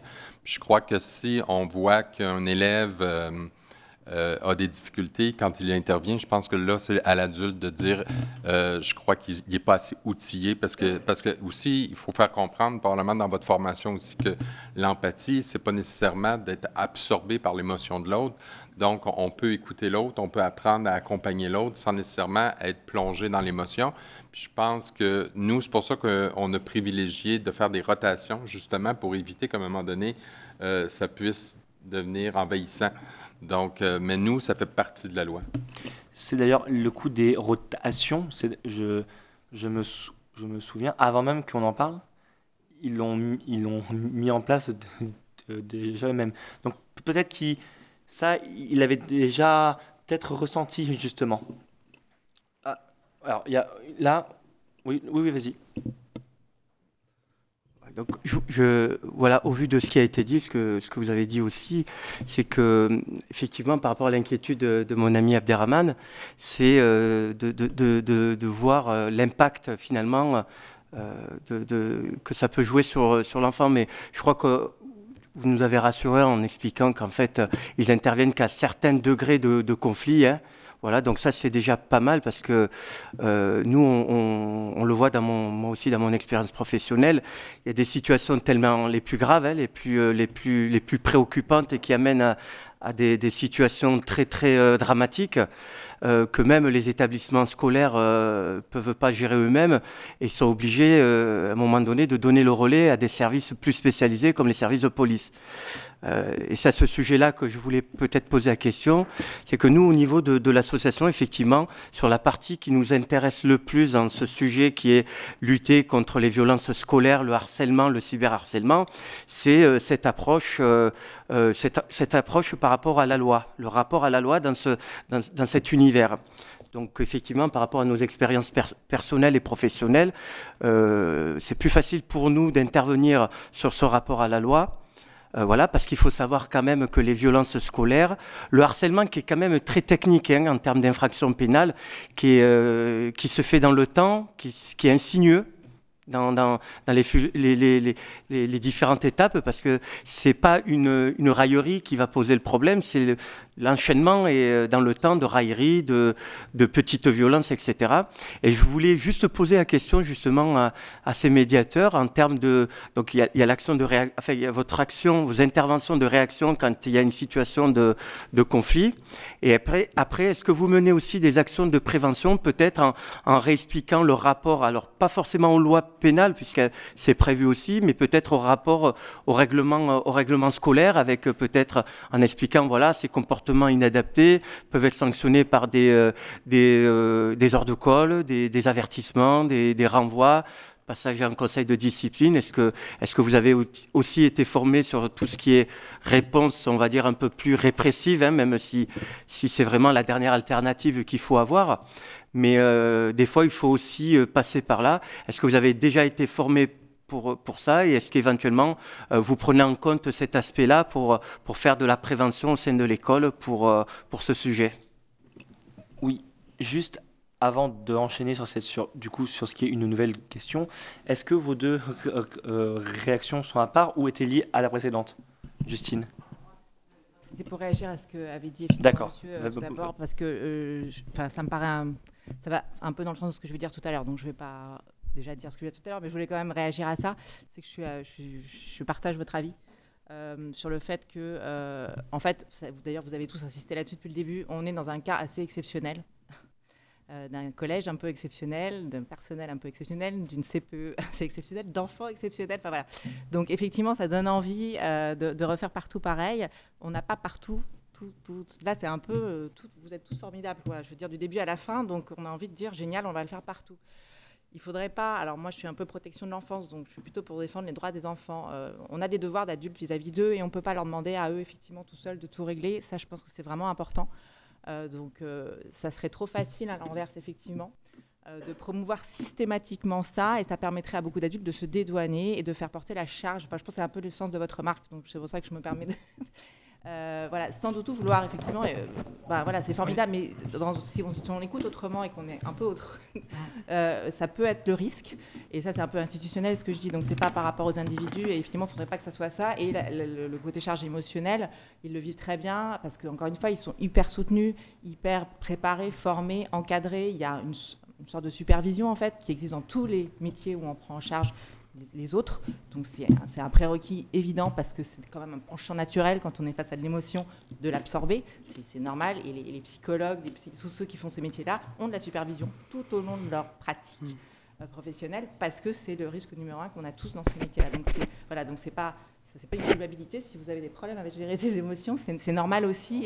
Et, voilà, et c'est normal d'être aidé par ça. Et effectivement, ça marche beaucoup la médiation dans des cas pas encore gravissimes. Dans les cas gravissimes, évidemment que c'est pas un aux enfants de se mettre Bien dans sûr. ces situations-là. Les enfants, euh, dès que vous avez moins de 18 ans, je dis enfants, hein, donc le prenez pas mal. C'est les enfants, les ados, quels qu'ils soient, les, les jeunes, euh, les mineurs, voilà. C'est pas à eux de, de- de faire ça. Et effectivement, dans les cas très graves, heureusement qu'il y a des adultes qui interviennent et parfois le rappel à la loi. Donc là, je fais le lien sur la prochaine question, mais je veux aussi en parler, euh, qui doit quand même être un socle commun de la société et qui à certains moments doit être rappelé et, et- et- et peut s'appliquer, pas pour punir, pas pour punir, pour effectivement euh, s'approprier les règles, les comprendre, euh, ne pas récidiver, se responsabiliser et avoir valeur d'exemple, euh, permettre à la victime d'être reconnue aussi dans son préjudice. Enfin voilà, la- la- la- la- le- l'application de la règle a aussi des vertus et l'école est un lieu où elle- on doit commencer à apprendre ça. euh, voilà, sans que ça soit de la punition et. Je, je- je m'épancherai plus tard là-dessus. Non, mais ce qui est, int- ce qui est intéressant, c'est que dans les situations de harcèlement, il y a souvent une escalade. Donc l'idée, c'est que si euh, ils interviennent euh, dès le début en coupant l'herbe du pied, c'est vraiment un bon début. Après, effectivement, euh, dans des situations où euh, c'est déjà installé, ils vont pas peut-être pouvoir venir comme ça et régler le problème. Mais c'est vraiment un, un concept qui, qui prévient justement le, le- le démarrage ou l'escalade. Ouais, je- et le concept... Je le- trouve- je suis archi pour, Voilà, le hein, concept est génial. Et comme disait Jackie, effectivement, le champ d'intervention est vraiment dès le début. Euh, voilà, dès les prémices du, harcèlement. Et c'est- ça, c'est très important. Après, effectivement, ceux qui passeront le cap de ne pas, de pas rentrer dans le, processus, effectivement, après, ils auront affaire à- peut-être aux adultes, au CPE, euh, au conseil de discipline, voire à, la loi. Et juste pour préciser, euh, certes, ils sont, ils sont tous euh, magnifiques, ils sont tous habillés en blanc, tout ça, c'est parfait. Euh, mais je précise, c'est pas pour vous, euh, attention, hein, c'est pas pour vous rendre moins important, mais on, est là et vous nous l'avez dit dans le bus pour vous dire que c'est faisable partout. Là où je suis, où ça je l'affirme, c'est que des élèves comme ça, il y en a partout. Ça, il y en a partout. Après, c'est pas pareil. À Sommières, on est plus dans le rural. C'est, j'imagine, peut-être plus calme que dans une, comme je sais, au quartier de la, de Mosson où vous intervenez euh, euh, beaucoup. Quoique, on l'a expérimenté aux escaliers de la Mosson avec l'ancien euh, conseil de- des élèves et ça a été extraordinaire aussi. Et là où je suis d'accord, ils ne peuvent pas, enfin, ça ne peut pas marcher si les élèves ne les suivent pas tout le temps. Il n'y a pas un jour où Madame Lacan, la CPE, se demande ce, qu'ils font et, et euh, s'ils ont besoin, euh, besoin d'aide. Donc, ça a été dit ce matin par Jasmin, la formation des maîtres et des adultes est juste primordiale. Après, il y a des élèves comme ça partout qui ne demandent qu'à agir, du coup. Ouais. Est-ce que. Oui, je... Pardon. Je, moi, je pense que le processus est, euh, euh, le processus est une idée. Enfin, cette idée-là, elle, est, euh, elle est à encourager. Moi, je, suis d'une nature très optimiste et je pense que ça va s'étendre. Mais il faudra que nous, nous nous, interro- nous, nous nous interrogeons sur les, le champ d'application et les limites. Voilà simplement ce que vient de dire Madame, éventuellement, parce qu'on s'aperçoit que la gestion des, conflits, la médiation ou la gestion des conflits, c'est- un métier. Enfin, ça, peut- être, c'est- une, une fonction. Peut-être- pas forcément un métier, mais, au moins une fonction et qui demande d'ailleurs voilà, un encadrement, une formation, un suivi même psychologique des, des, enfants. Parce que si vous voulez, incontestablement, la, charge émotionnelle, euh, pour répondre à, la personne qui est intervenue tout à l'heure, au collégien, euh, on n'est pas tous égaux, c'est vrai, quant à la manière dont on peut gérer une émotion. Mais en même temps, on peut aussi, euh, on peut aussi faillir à un moment donné si si, l'enfant a des, soucis euh, par ailleurs. Eh bien, émotionnellement, il peut ne pas être à la hauteur de.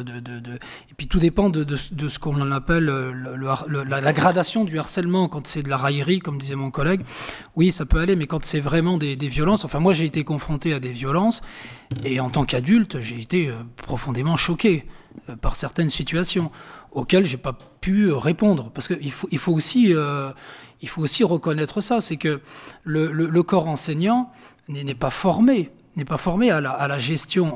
Moi, je, suis, j'ai été élève à, à l'institut, euh, l'UFM, l'Institut universitaire de la formation des maîtres, pour être, pour être enseignant. En, histoire notamment, en histoire-géographie. Et euh, euh, comment dirais-je, on, euh, on apprend énormément de choses dans les livres d'histoire, etc., etc., etc., mais on, on nous apprend pas du tout à gérer, comment dirais-je, à gérer des conflits ou à gérer la charge émotionnelle. Mais alors vraiment pas du tout, du tout, du tout, du tout. Donc vous arrivez comme ça avec votre nature, elle est faite de, ce qu'elle est faite. Vos attributions, c'est de délivrer un enseignement. Et ce n'est pas de gérer euh, des, conflits. euh, voilà, donc si vous voulez, dans les attributions de, l'enseignant, euh, il n'a pas été, lui, formé pour, gérer des conflits. et, puis, parfois, il n'est pas à la hauteur. Il, faut aussi dire la vérité. Il y a beaucoup d'enseignants, moi j'en ai fait partie, j'ai quitté l'éducation nationale parce que je n'arrivais pas à gérer notamment ce côté émotionnel. C'est pas évident. Et il y a beaucoup de- de- d'enseignants qui, me semble-t-il, euh, n'étaient pas à la hauteur à ce niveau-là. Je ne dis pas au au niveau de l'enseignement. Au niveau de l'enseignement, ils étaient qualifiés, bien entendu. Mais ensuite, pour gérer des, conflits, euh, parce que là, on parle de, certains conflits euh, qui, visiblement, ne, paraissent pas gravissimes, mais, mais il y a d'autres conflits ou d'autres problématiques d'enfants qui, sont, extrêmement douloureuses. Douloureuses. Et donc, euh, moi, je, moi, j'ai quitté parce que je me suis dit, je, je, je, je peux pas, quoi. Je, ne peux pas. Je peux pas gérer ça. Je m'en vais, quoi. Je fais, je, je fais autre chose. Et, et j'ai mes collègues. J'ai eu pas mal de collègues euh, enseignants qui sont tombés en dépression euh, parce qu'ils n'arrivaient pas. Ils n'arrivaient pas, tout simplement. Ils n'arrivent ils arrivent pas à gérer. Alors, je ne veux pas faire de. Je ne suis pas là pour faire de généralité, mais je suis là uniquement pour réfléchir à l'avenir et réfléchir à, à la manière dont ce, ce, ce, process qui existe à Sommières peut être dupliqué ou recopié ou, exporté dans d'autres collèges. Et j'essaie de voir aussi comment le, corps enseignant peut être ouvert ou, réticent à tout cela. Et, en tout cas, ce que, j'ai constaté, c'est que ça passera forcément par, par de la formation, et, et, on sera euh, éventuellement confronté, comme vous le disiez, madame, aux droits des enfants, parce que incontestablement, euh, même si là, les, les, enfants qui sont là sont courageux, euh, bienveillants, enfin, je pense que c'est des, des, valeurs d'ailleurs qu'il faut, qu'il faut, qu'il faut, euh, qu'il faut, comment dirais-je, cultiver. La bienveillance, il faut la cultiver. Et c'est très très bien ce que, ce que, ce que l'expérience qui est menée à Sommières, moi je la trouve extraordinaire. Maintenant, la réflexion qui est, qui est à mener, c'est comment peut-on la diffuser ailleurs dans d'autres euh, dans d'autres euh, villes, dans d'autres régions, avec des particularités, euh, et, et, voir, et voir comment, comment ça peut se faire, et, pouvoir, et, quels, quels arguments on peut apporter, voilà, sans faire trop porter euh, de, de, de charges aux enfants. Enfin, pour moi, un enfant, quand même, il est, il est quand même là pour, euh, pour apprendre, pour mais lui faire porter la charge. Vous voyez ce que j'ai Il faut qu'on trouve, qu'on essaie quand même de trouver des arguments euh, valables. Et euh... c'est pour ça que je voilà. le précise aussi aux autres mmh. établissements qui ont utilisé mmh. les mêmes mots que vous. Mmh. On va recopier, on va euh, je, non. Ces mots-là, je ne veux pas les entendre parce qu'on les adapte. C'est pas du tout le, le voilà. C'est pas pareil. On ne, je ne souhaite pas que on calque ou qu'on recopie ce qui se passe à oui. Sommières, on va l'adapter. Ou inventer. Ou inventer, inventer pour d'autres choses. Mais mmh. il faut savoir qu'avant de mettre en place le programme, il y a eu des réunions interminables sur la manière de faire, liées aux problèmes de l'école. Et aux escoliers, c'était pareil. Aux escoliers de la Mosson, ils, ils en avaient marre et tout est parti parce qu'il y avait un jeu. Euh, alors, je précise, le collège Les, Écoliers de la Mosson, c'est un collège euh, situé dans le quartier de la Mosson à Montpellier, euh, en banlieue de Montpellier. Et du coup, ils ont. Tout est parti à la base d'un jeu de claques derrière voilà les derrière la tête. Et on a adapté autour de ça, justement. Donc il est clair que de toute façon, la formation et la diffusion de cette, for de cette formation sera totalement différente pour chaque école. Ça, et ça, même moi, j'y tiens. C'est trop facile de. Je, je, ça, je ne veux pas que, les, que d'autres établissements les entendent et disent oh bah tiens, on va recopier ça. Non, c'est. Non, déjà, ça se, ça se cultive et, et, et ça se. Ça s'adapte. Oui. Donc je, je, je, vais intervenir hein, sur ce que disait. Euh mon collègue Abderrahman, on se complète assez, des fois on n'a pas le même regard, le même angle. Euh, moi ce que je voulais dire, c'est que par rapport à ce qu'il dit, effectivement, il ne faut pas oublier le constat. Hein. Le constat, c'est qu'effectivement, des violences scolaires et du harcèlement, il y en a. Il y en a des établissements scolaires. Les chiffres sont plus, inqui plus inquiétants que ce qu'on peut même imaginer. C'est un vrai sujet. Euh, L'éducation nationale n'est peut-être pas bien formée ou voilà, mais vu, le, le phénomène, elle devrait s'adapter. Voilà. Donc l'action, l'action en question, elle est nécessaire, elle est utile, elle est, nécessaire. On ne peut pas s'en passer aujourd'hui. Euh, sinon, il y a trop d'enfants qui vont, qui vont subir, qui vont passer à travers. Parce que quand on parle des conséquences, on n'a peut-être pas parlé des conséquences du harcèlement. Effectivement, on parlait des cas les, plus, les plus graves, c'est voilà, des, des, des, tendances suicidaires qui passent peut-être même à l'acte. Mais il y a aussi des, euh, des, des, conséquences un peu enfin, intermédiaires, mais qui sont graves, peut-être moins graves, mais qui sont graves, comme euh, le, le, le, décrochage scolaire, le, l'envie de plus aller à l'école, etc. Donc ça impacte la socialisation hein, carrément et même, même, même pour l'adulte. Donc effectivement, dire que que c'est pas le rôle de l'éducation nationale, c'est là où je suis pas tellement d'accord. Elle doit s'adapter à la situation parce que le, le phénomène est trop grave et trop récurrent et trop impactant. Après que effectivement que l'action soit menée par euh, une ONG comme euh, Campus Éducation, je trouve ça euh, très pertinent. L'idée après, ça serait peut-être que l'éducation nationale s'associe à l'action, quitte à peut-être un jour pouvoir passer à autre chose. Ça serait vraiment un, signe de, de, de, de réussite. Hein. voilà, mais effectivement, le phénomène, le phénomène est trop important. Euh, trop récurrent, trop présent pour euh, voilà. Alors revenir avec euh, euh, Jasmin Roy, Roy c'est ça? C'est que d'après ce que j'ai compris, je connais pas trop la position du Canada sur cette question-là, mais apparemment vous avez un peu plus de chance que nous euh, en France, où euh, vraiment le, euh, les autorités publiques, peut-être là, a pris, vraiment le, problème à bras le corps. Moi, ce que je ressens au niveau de, la situation d'en France, c'est que on est conscient de la situation, il y a des campagnes, mais on ne rentre pas au cœur et on ne cherche pas l'efficacité. L'efficacité, on, la survole, alors peut-être parce qu'on ne sait pas trop comment le prendre. Ce que je disais, quand c'est des violences scolaires, c'est carré, comme on dit, euh, c'est carré, c'est matérialisé, c'est des violences, il y a une sanction derrière, il y a des blessures, il y a un certificat médical ou pas, etc. Quand c'est du harcèlement, c'est insinueux, ça laisse pas de traces, c'est souvent moral, psychologique. Et c'est un peu difficile d'agir, de, de, de, dire voilà, là on est dans un vrai cas de situation de harcèlement et pas un cas de, de raillerie. Et effectivement, euh, on a encore du chemin à faire euh, euh, sur ce. Alors, je suis très confiant. Hein, J'espère que justement tout ce travail-là va, va, va, faire réagir. Mais c'est une vraie nécessité de, de, prendre ce sujet à bras le corps parce que vraiment, vraiment, c'est un phénomène très récurrent, très, très difficile et compliqué à gérer. Et souvent, euh, le relais est souvent donné aux au services de police parce que tout le monde est complètement dépassé. Et même des fois, les services de police euh, ont du mal à, se situer sur, euh, sur le traitement du phénomène. Donc moi, je crois vraiment que euh, l'avenir est vraiment dans la prise de conscience de, de, des institutions, du ministère de l'Éducation nationale sur le sujet, la prioriser comme vous le faites. Ça, voilà, ça va être incontournable ça devra se faire de toute, façon, sinon euh, on a beaucoup d'enfants qui, vont, subir, euh, qui vont en faire les frais. Mais euh, ça serait bien que, voilà, par le biais peut-être même du corps enseignant, ce retour d'expérience permet vraiment de, prioriser. Tant pis, hein, il y a peut-être des sujets qu'il va falloir, si c'est les moyens qui manquent, il va falloir mettre de côté certains sujets pour prioriser cette, thématique et, ce sujet. Voilà, donc moi je, je peux que vous soutenir ou vous accompagner euh, dans ce sujet. Merci. Tu voulais peut-être te répondre sur le Canada? je vais être très bref. Euh, premièrement, le, le Québec, c'est euh, parce que nous autres, chaque province a sa juridiction. Excusez-moi, vous vouliez. Euh, puis, je, je répète, c'est une. La violence à l'école ou le harcèlement à l'école, c'est une responsabilité partagée.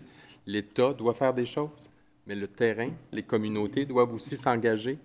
Et euh, parce que nous, maintenant, dans la culture populaire, puis je crois que c'est ce, qui est, arrivé aussi en France, c'est rendu inadmissible. Donc maintenant, collectivement, comment on va travailler de façon systémique à changer le système? Parce que nous, on a encore des défis, on n'est pas parfait. Puis, euh, puis après ça, comment aussi on va mobiliser la population? Parce que tu peux pas ça ne peut pas qu'appartenir qu'aux écoles. C'est une valeur sociale. C'est pour ça que moi, quand je parle de saines habitudes de vie émotionnelles et relationnelles, c'est comme les saines habitudes de vie, pour faire de l'activité physique, bien manger, il faut que ça fasse partie des valeurs d'une société. C'est tout. Frédéric Soulier. Le micro est éteint, voilà. Hum, en fait, c'est un problème euh, qui dépasse... Euh, l'ONG qui dépasse l'éducation nationale, c'est un problème de société. Hein. C'est un problème de société, vu les chiffres qui ont été présentés ce matin. Donc, c'est à la société à s'en emparer. Et depuis ce matin, donc, je, je, je, réfléchis dans ma petite tête, je, vous écoute, je regarde, et puis j'aime bien tout ce qui est concret au concret, et puis des solutions qui se veulent efficaces, même si elles sont un peu folles. Alors, j'ai quelle est la solution pour faire passer un message euh, auprès des, des jeunes et moins jeunes, qui soit rapide, efficace, qui fasse gagner du temps, de l'énergie. Et je pensais à deux choses. Et on pourrait repartir d'ici avec euh, un défi supplémentaire, celui de, de créer une chanson par un chanteur connu autour du harcèlement. on va peut-être s'en occuper. Alors, je, je, je me permets de vous interrompre parce que ça me fait rire parce qu'ils ils ont, ils vous ont fait une surprise Ah, qui est exactement dans ce que vous voulez. J'en dis pas plus. Voilà, je pensais à eux aussi en disant qu'ils pouvaient apporter leur pierre, bah, donc je me tais. Et la deuxième, euh, il y a un médium qui est très utilisé et qui passe bien chez les jeunes, c'est la BD, la bande dessinée. Et, c'est fait aussi, donc. En fait, c'est extraordinaire parce qu'ils ont fait la chanson imagée en BD. du coup, une transition extraordinaire. Mais bon, ah, je vous redonnerai la parole après. Mais en fait, ça fait depuis tout à l'heure qu'il meurt d'envie de me dire allez, c'est quand, c'est quand, c'est quand. Donc là, je vais, je vais la mettre. Ouais, ouais, voilà. Vous voyez que du coup, c'était une très très bonne idée, du coup. Hein Donc, je... on, va la, je, vais vous la mettre tout de suite. Est-ce qu'on peut éteindre les lumières? Je sais pas où est-ce que c'est. Comme depuis ce matin.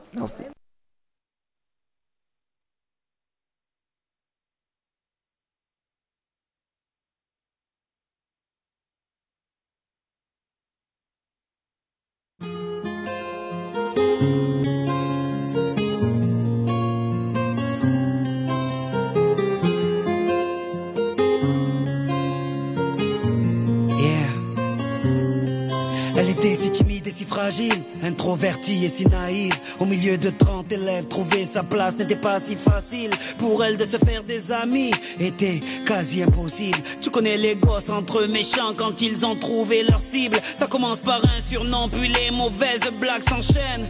Ils mettent du sel sur les plaies de ses complexes avec tellement de haine qu'elle vit avec la peur quand elle voit son cartable. À la surprise générale, elle commet l'irréparable. Elle ce regard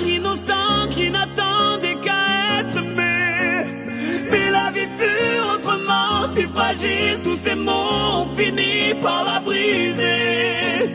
Elle qui ne voulait qu'être aimée.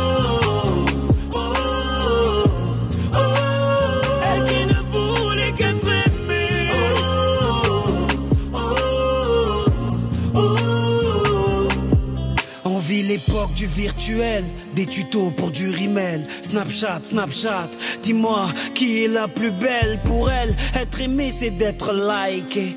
Donc elle s'entraîne devant sa glace à faire un selfie. Filtre beauté, quelques cœurs sur sa photo. Mais surtout des commentaires, des moqueries, des critiques, des insultes, des émojis pervers. Toute cette violence gratuite devient pour elle insupportable.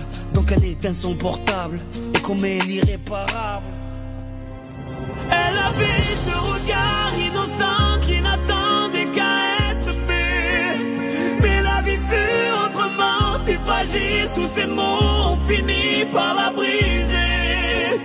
Elle qui ne voulait qu'être aimée.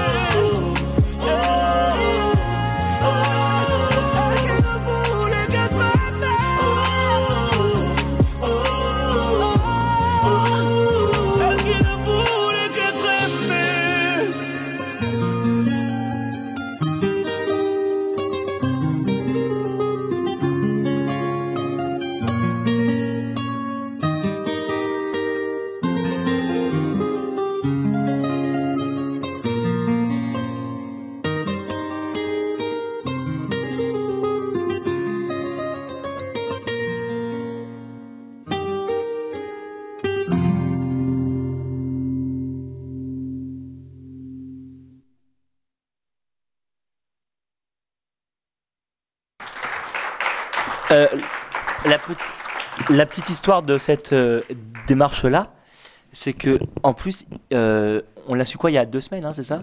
Parce que ils ont dit oui, au fait, euh, en plus, on, on aimerait bien rajouter quelque chose. Et alors, tout vient, tout vient vraiment d'eux, c'est-à-dire que là, c'est aucun adulte, hein. Aucun, c'est pas du tout l'idée. C'est pour ça que ça m'a fait rire parce que c'est, ils avaient fait ça et c'est Soprano là qui, euh, qui l'a fait. Enfin, enfin, enfin, moi je connaissais pas. euh, Soprano, Si, si, il est connu, il est à la The Voice, il passe à The Voice. Donc, euh, non, mais c'est super, félicitations, vous voyez, euh, on a tous gardé un cœur d'enfant, c'est bien. Mais maintenant, vous n'avez pas une arme, il ne faut pas employer ce mot, mais vous avez un outil pour construire, faire le buzz. Il faut s'en servir comme cheval de Troie, donc il faut que tous on reparte et faire le buzz avec. Vous- moi, vous pouvez compter sur moi, je vais faire le buzz, il faut me l'envoyer. Lara, tu lui enverras. tu es très euh, forte dans, tout ça. Ouais. Non, non, oui, oui, bah non. Swan, vous êtes d'accord, Alexa, que ça se diffuse? Oui.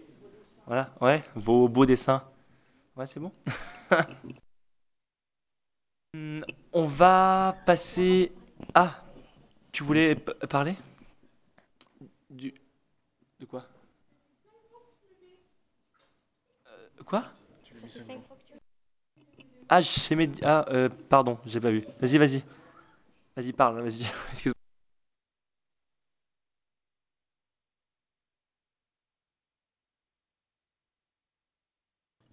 Veuillez m'excuser.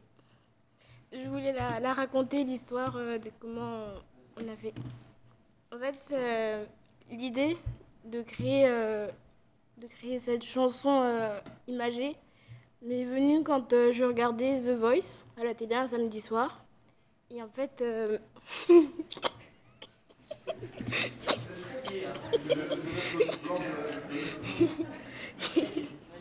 Et en fait, euh, des fois, il y a des artistes, ils chantent leur nouvelle chanson. Et là, cette fois-ci, c'était Soprano qui allait la chanter, qui devait chanter. Et quand je l'ai entendu, j'ai eu des frissons tout le long de la colonne vertébrale et je me suis dit, il faut qu'on fasse quelque chose avec. C'est pas possible qu'on fasse rien. J'ai réfléchi, j'ai réfléchi, j'ai proposé des idées à ma mère pour lui dire comment on pourrait exploiter cette chanson. Puis elle, m'a dit, euh, oh, ce serait bien euh, si vous faisiez euh, une sorte de film imagé. Moi, j'étais là, mais c'est génial, ça, mais c'est ça qu'on va faire. Et du coup, après, j'ai essayé de monter dans ma, dans ma tête comment on pourrait faire. Puis j'ai proposé, j'ai proposé et j'ai vu que l'idée avait plus de suite. Et après, euh, grâce à, la, à votre collaboration, votre soutien, et ben voilà ce que ça a donné. Et je suis très fière de vous parce que franchement, sans vous, on n'aurait jamais eu ça. Et j'avoue que sans moi, il n'y aurait jamais eu ça.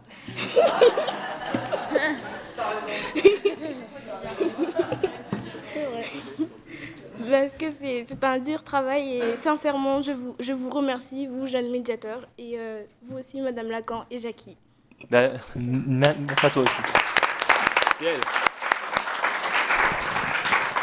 On va passer à la signature du, du parce que vous, ça, a- ça a duré euh, très, très longtemps, hein, ce, ce plaidoyer là, vous avez été euh, ex- extraordinaire. Vous allez signer, oui. Tout à l'heure, il y a, Oui. il y a quelqu'un qui avait dit quelque chose. Ah, bah je fais vite. Mais c'est juste, euh, il y avait une question et euh, personne n'y a répondu parce qu'on est reparti sur le droit des enfants et tout. Si- c'est- Est-ce que tu peux faire très vite parce qu'on est un peu en retard? Bah, c'est par rapport, euh, c'est juste pour dire que, oui, en fait, il y a, de, l- il y a une initiation des, des élèves que tu fais tout le temps, tous- les ans à chaque classe, euh, du, à chaque classe. Et oui, voilà. Et, euh, et que nous aussi, euh, cette année-là, on l'a fait. On a, ici, on a initié des, des enfants, des, les élèves, euh, les élèves, par exemple, moi et Augustin, on s'est retrouvés devant deux classes de sixième à expliquer le harcèlement, etc. Et, et voilà, et c'était pour répondre à la question de vous là-bas. Je sais pas comment vous appelez, mais voilà, et ben voilà. Bah, tu as très bien fait de le dire, du coup, c'est très bien. Merci. Vous allez signer ce mur d'images, s'il vous plaît, le feutre, et regardez, à côté de l'appareil, vous pouvez tous vous, lever, là, il n'y a pas le temps, donc, donc allez-y. voilà. Vous signez euh, un peu partout, c'est pas grave, hein, vous inquiétez pas, euh, il y a plein de blancs, euh, vous pouvez signer.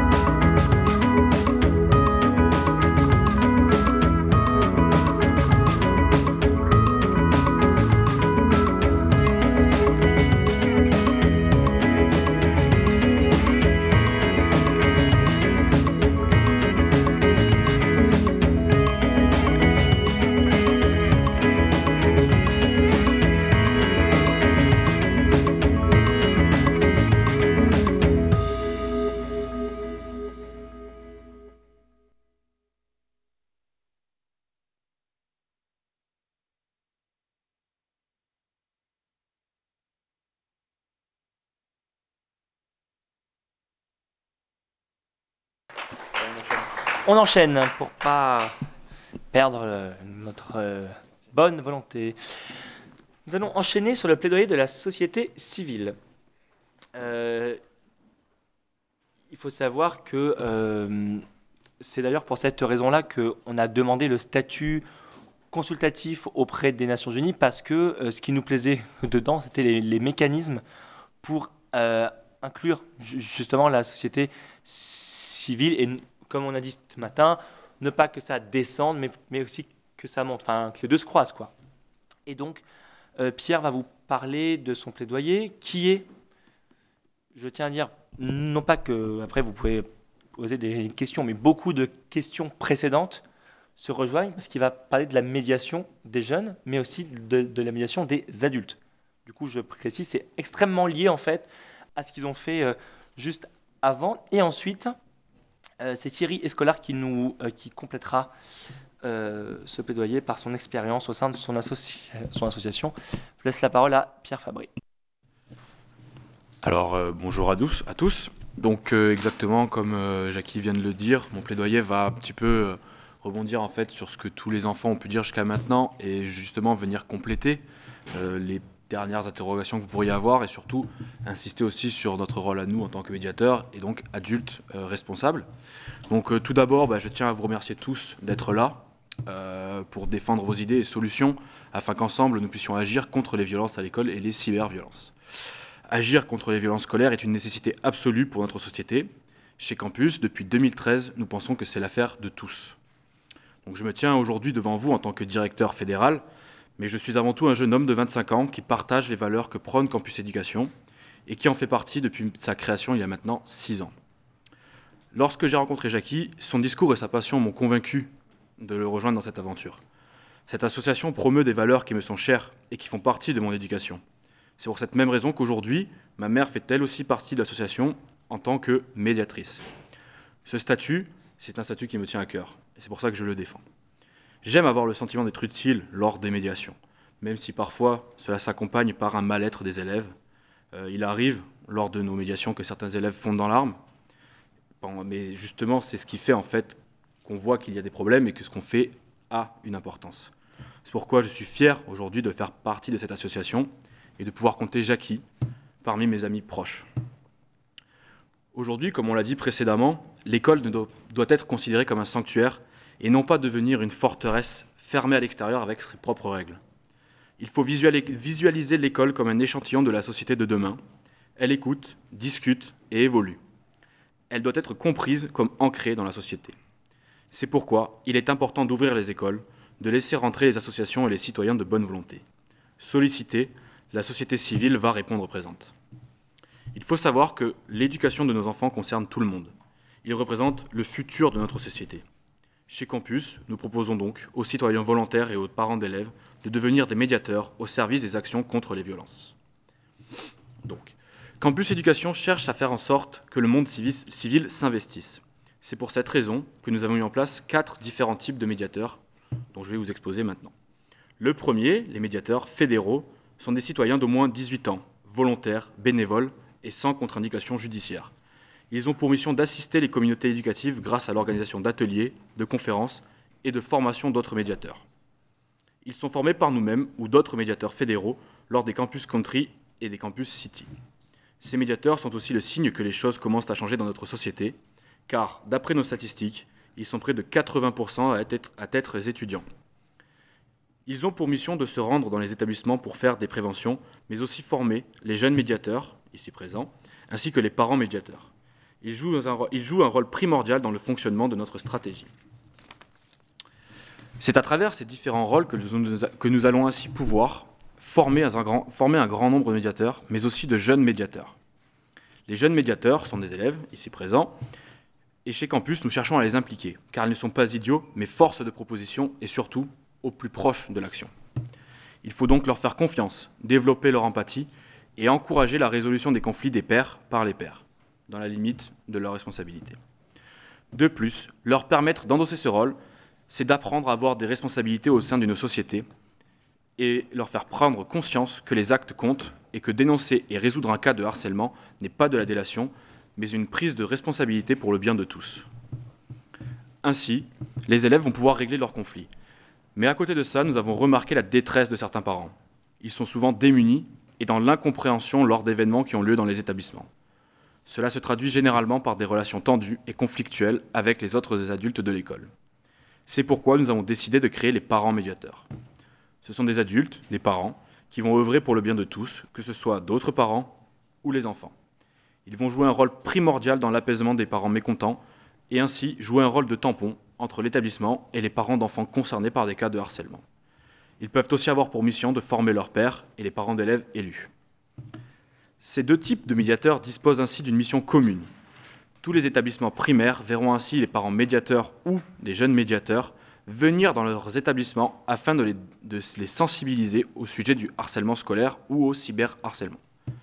Ainsi qu'en plus de mettre en place un cercle vertueux où la société de demain va se façonner à son image et prendre soin de ses membres dès le plus jeune âge. Ainsi, ce sont les élèves eux-mêmes qui vont former la génération suivante, mais aussi leur servir de repère lors du changement d'établissement grâce aux contacts réguliers qui auront, eu lieu auparavant. Cette politique d'entraide entre les établissements primaires et secondaires vient appuyer l'idée que nous défendons, qui est que pour que les changements soient durables, ils doivent être réalisés par les élèves ou parents concernés au premier degré. Ainsi, nous nous refusons d'intervenir de manière ponctuelle, mais prônons plutôt une politique durable par charte de 2 à 3 ans.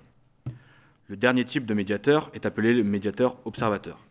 Ce sont d'anciens médiateurs fédéraux expérimentés que nous nommons pour résoudre des situations de crise ou que nous mettons à disposition de l'ONU ou d'autres ONG afin qu'ils puissent répondre à des missions spécifiques. Ils resteront à même de se former en ligne grâce à notre application Campus X, dont nous parlerons un peu plus tard. Enfin, nous faisons en sorte que nos programmes ne restent pas figés, mais qu'au contraire, ils évoluent avec la société et qu'ils se réinventent chaque jour au gré des retours d'expérience des médiateurs sur le terrain, mais aussi des élèves et des établissements.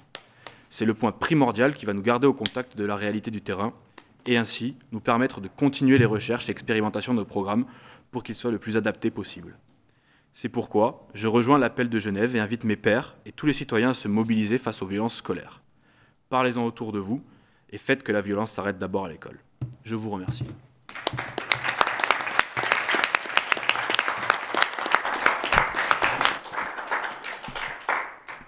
Des questions? Même si ça rejoint beaucoup ce qui a été dit avant, pour... et comme la fois d'avant on a beaucoup débattu, mais est-ce que vous en avez? Lara Par rapport euh, aux, aux, médiateurs observateurs, euh, vous récupérez des anciens médiateurs, si j'ai bien compris? Alors oui, c'est ce qu'on a dit. C'est en fait c'est des anciens médiateurs fédéraux qui, euh, soit parce qu'ils en ont envie, soit parce qu'ils n'ont plus euh, l'occasion d'être que des médiateurs fédéraux, vont se mettre un petit peu en retrait et voir avoir plus un rôle d'observateur, et qui par contre, sur une mission spécifique euh, qui leur tient soit à cœur, soit à nous, si on leur demande, vont pouvoir aller intervenir en notre nom directement et observer justement. Comme quand on voit, euh, on veut participer à une, à une réunion ici à, à l'ONU, même si on n'y est pas personnellement et qu'il y a des thèmes qu'on aime bien et qu'on sort un peu de notre euh, zone de confort et qu'on veut y, y, participer. Je prends un exemple.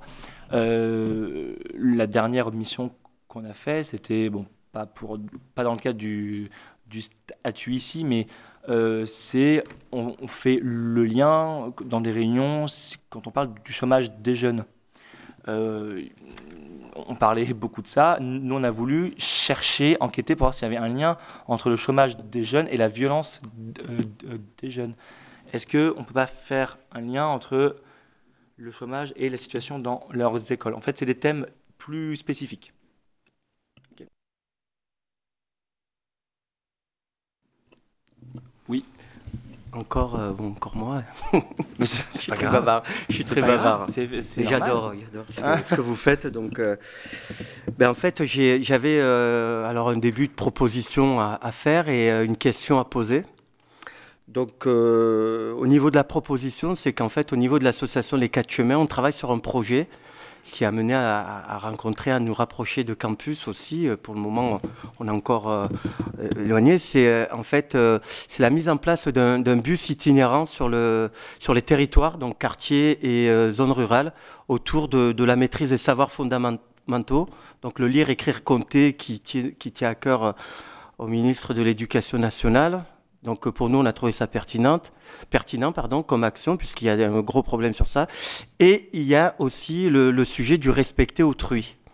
Voilà. Et le respecter autrui, euh, nous on pensait l'aborder tout simplement dans le rapport avec euh, les élèves entre eux, mais de manière basique, le rapport entre les élèves et le corps enseignant et le personnel professionnel, et euh, le rapport euh, au, au, au, matériel d'un établissement scolaire. Et depuis euh, justement euh, notre rencontre avec Campus et, et, la mission, on a vraiment été sensibilisés plus que ce qu'on pouvait avoir au départ sur ces questions du harcèlement. Donc euh, on va vraiment, euh, ce qu'on propose, ce qu'on va vous proposer, c'est d'une part, donc euh, le sujet, on va l'intégrer, le mettre un peu plus en avant sur, ce, sur cette campagne de sensibilisation. Donc c'est ce qu'on compte vraiment faire. Et peut-être même vous proposer une tribune itinérante hein, pour promouvoir les actions de campus éducation autour de, de cette campagne autour du respecter autrui, cette campagne interactive. Donc euh, voilà. Et la question, voilà. Donc nous, on vous propose vraiment de relayer euh, vos, actions à travers, euh, notre petite action qui s'appelle le bus des petits lecteurs. Donc qui, va promouvoir le lire, écrire, compter, respecter autrui. Voilà. Et la question que je voulais poser, c'est justement à partir, euh, on, va, on va être amené à rencontrer des publics euh, collégiens, écoles primaires surtout, début de collège, parce que c'est peut-être là qu'il faut installer cette action de médiateur dès, la sixième, hein, euh, former les sixièmes pour. Et, la question que je voulais poser, c'est que comment, comment, à un moment donné, Campus Éducation peut peut euh, mettre en place ce programme dans un établissement scolaire? Est-ce que ça se fait sur proposition d'éducation campus ou est-ce que des élèves à qui on va parler ou des enfants avec qui on va parler, euh, comme aux escoliers de la Mosson, on a trois collèges hein, très euh, terribles, trois collèges très, euh, très mouvementés. Est-ce qu'à partir du moment où on va, peut-être expliquer la, mission et euh, les actions de campus éducation, si on arrive à, expliquer que des élèves sont intéressés pour, pour, pour avoir la même initiative, c'est là où je suis. Je pense que des fois, il faut rester peut-être euh, raccord parce que ce, que ce qui s'est passé à Sommières, ce qui a été mis en place à Sommières, ça, ça peut se mettre en place dans les quartiers. Après, il y a des petits réglages peut-être à faire, mais c'est pas non plus. Euh... Donc, euh, est-ce qu'à un moment donné, vous, pouvez ou vous allez recevoir peut-être, si vous êtes sollicité par des, enfants ou des collégiens qui veulent mettre en place euh, de la médiation dans leur établissement scolaire, est-ce que vous, êtes complètement ouvert pour, ben, dupliquer, alors c'est pas le terme, hein, mais, pour reproduire un petit peu l'action dans les autres établissements? Ça, c'est la question que voilà. Eh ben, en fait, euh, exactement comme je l'ai dit, on est ouvert à le faire dans à peu près tous les établissements. La seule différence, c'est qu'on cherche vraiment à adapter. Donc c'est d'abord, il va y avoir une phase où bah, on va échanger, que ce soit avec l'établissement, avec les différents élèves, etc., pour vraiment comprendre en fait. Et c'est suite à ça qu'on va décider euh, qu'est-ce qu'on va mettre en place et qu'est-ce qu'il est pertinent en fait d'apporter à bah, cet établissement en termes de, bah, médiation pour que euh, tous les élèves se sentent mieux et après, pour rebondir sur le thème du bus, je pense que Jackie euh, sera un peu plus à même que moi de vous aiguiller là-dessus. Oui, alors après, comme il a dit Pierre dans, dans son plaidoyer, on n'aime pas beaucoup les chefs d'établissement ou les comités éducatifs qui veulent faire qu'une action euh, ponctuelle. Je, je ne les attaque pas, c'est que des fois ils n'ont pas le temps. Et il faut dire aussi, là on parle que du harcèlement, mais on leur demande énormément de choses. Il faut parler de écologie, de euh, santé, il, faut, tout, tout parler. Et nous, on n'a que ce thème-là, donc parfois, ça nous arrive, on croit qu'il n'y a que nous, qu'il n'y a que le thème. Sauf qu'ils ont énormément de choses à faire. Par contre, donc ça, on comprend. Mais maintenant, on refuse, entre guillemets, sauf des situations d'urgence, on, refuse d'intervenir que, pour une, que pour une conférence de deux heures au début de l'année. Et puis voilà on veut vraiment mettre en place quelque chose de progressif, déjà prendre le temps, observer et euh, mettre en place des, euh, actions sur toute l'année. Je prends un autre exemple que Sommière, je pense qu'ils ont été assez euh, mis en avant du coup, mais juste à côté, à 20 minutes, même pas en fait, euh, la ville de Lunel, qui subit quand même beaucoup de difficultés, là aussi, il voulait faire une grande conférence pour toutes les écoles, mais qui ne durait que deux heures. On ne l'a pas souhaité, Et donc on, a fait ce que eux, ils ont appelé un contrat de ville où on a de septembre à juin, on fait tous les établissements plusieurs fois tout le temps pour euh, installer quelque chose de, durable. Donc oui, bien sûr que on accepterait de, le faire, de s'associer au, au, au chemin à votre travail formidable, à d'autres personnes aussi, mais on veut vrai, si on le fait dans les, dans les, dans les établissements, c'est vraiment durable. Oui, oui. Voilà, ça, juste ça. Après, oui. C'est dans ce, voilà, c'est dans ce sens-là qu'on l'entend. C'est carrément euh, mettre en place des, des, médiateurs, pas parler de, de, de harcèlement. Hein. Ça, je pense que non. Ce qui serait sympa, c'est de reproduire euh, euh, l'expérience euh, dans le temps euh, sur des territoires comme euh, comme la paillade. Moi, je suis preneur et, et si après on doit vous aider pour, euh, pour euh, trouver des relais, pour euh, trouver des personnes intéressées pour être des médiateurs. Se proposerait même, nous, l'association, de, de, participer au programme de, de formation de médiateurs. Hein. Avec grand plaisir. Voilà, c'est super. euh, est-ce que vous avez d'autres questions pour Pierre et son plaidoyer ou est-ce qu'on peut enchaîner la suite sur le plaidoyer de Thierry Escolar, président de l'association Jeunesse s'engage?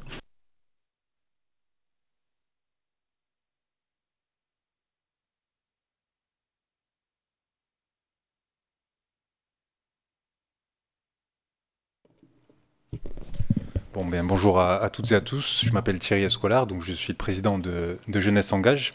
Déjà, euh, je, tiens vraiment à vous remercier et euh, à remercier voilà, l'organisation qui nous a permis d'être là, Jackie, toute son équipe, parce que c'est vraiment une opportunité qui, qui, pour nous, a beaucoup de sens et, euh, et qui est vraiment importante. Donc, Jackie est venu nous trouver. on avait déjà fait quelques événements ensemble, notamment au Quorum. Non, c'était à l'Opéra Comédie. Excuse-moi, parce que ça devait être au Quorum au début. Donc, c'était la première journée nationale de lutte contre le harcèlement. Donc c'était vraiment un gros événement euh, avec, bien sûr, avec euh, Jasmin Roy et Justine Atlan. Et donc c'était vraiment un, très bel événement. Je trouve que euh, ça nous avait permis de découvrir un univers qu'on connaissait moins bien. Et en tout cas, ça nous donne une inspiration parce que c'est vrai quand on voit ce que vous faites, quand on voit ce que vous êtes capable de faire, nous ça nous inspire beaucoup dans, dans nos actions. Donc brièvement, je vais vous expliquer un petit peu ce qu'on fait. Et euh, je pense que ça vous, parlera aussi, vous, à, vous les jeunes collégiens, parce qu'on travaille beaucoup avec des collégiens euh, d'ici ou d'ailleurs. Donc nous, Jeunesse Engage, on est présent sur, sur Montpellier et sur Paris. Ce qu'on fait, enfin en tout cas ce qu'on a vu en 2015, il y a eu euh, une série d'attentats, il y a eu euh, des problématiques en France qui se, sont, euh, passées, en France et en Europe, mais nous on a particulièrement agi en France, et on s'est dit qu'il y avait quelque chose à faire auprès de la jeunesse, c'est-à-dire qu'on sentait qu'il y avait un besoin de s'engager de la part des jeunes, qu'il y avait peut-être un manque de structure qui permettait aux jeunes de prendre des responsabilités, parce que c'était, nous en tout cas de ce qu'on voyait, c'était difficile de prendre des responsabilités dans le monde associatif. Et on voulait aussi proposer un engagement qui soit euh, non confessionnel et non politique. C'est-à-dire qu'on voulait qu'il y ait une structure qui permette aux jeunes de tous les âges de s'engager euh, par-delà les clivages. C'est-à-dire qu'on essaie de rassembler des jeunes de tous les horizons, euh, de toutes les croyances, de, de tout ce qu'on veut pour que on puisse trouver des solutions ensemble. Donc c'était vraiment le but à l'origine. Et on a également essayé de trouver donc des actions communes qui, pour nous, participent à l'intérêt général les actions qu'on a mis en place, c'est surtout des actions donc auprès des, sans-abri à Montpellier, à Paris.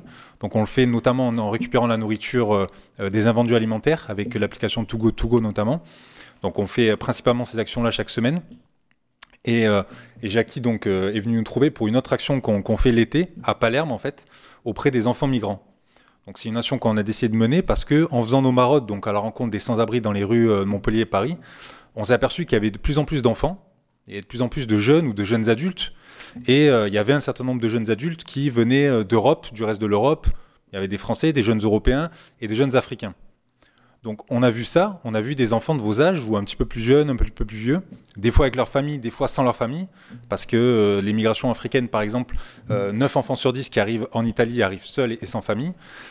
Donc on a vu ça et on s'est dit qu'il fallait essayer de voir ce qui se passait réellement là-bas en Italie, parce que c'est principalement là où, il y a des arrivées de, migrations assez importantes depuis les années 2010, et notamment depuis 2011 avec les printemps arabes. Euh, donc on s'est dit qu'il fallait faire quelque chose. Donc on est allé là-bas dans un premier temps pour voir ce qui se passait. On a mené, comme on dit, une mission un petit peu explora exploratoire. On a regardé un petit peu. Et les autorités, on a vu sur place, malgré l'aide de l'Europe, malgré euh, l'aide de l'État italien et, d'autres aides, euh, y compris de l'UNHCR, donc des Nations Unies, on a vu qu'il y avait des grandes problématiques avec une majorité de jeunes qui arrivaient là-bas, qui étaient donc des jeunes francophones, qui arrivaient donc sans famille, et qui souvent étaient assez bien accueillis, mais il y avait un problème au niveau de l'intégration, c'est-à-dire qu'ils arrivaient, ils étaient seuls, et ils n'arrivaient pas immédiatement à trouver leur place, ce qui fait que beaucoup fuguaient, beaucoup partaient de, des centres d'accueil dans lesquels ils étaient, et un certain nombre de jeunes auprès, auprès, desquels on a intervenu euh, sont arrivés par exemple en France, en Allemagne, et sont amenés à dormir dans des gares, euh, dans, des, euh, dans des squats, à devoir se nourrir de différentes façons.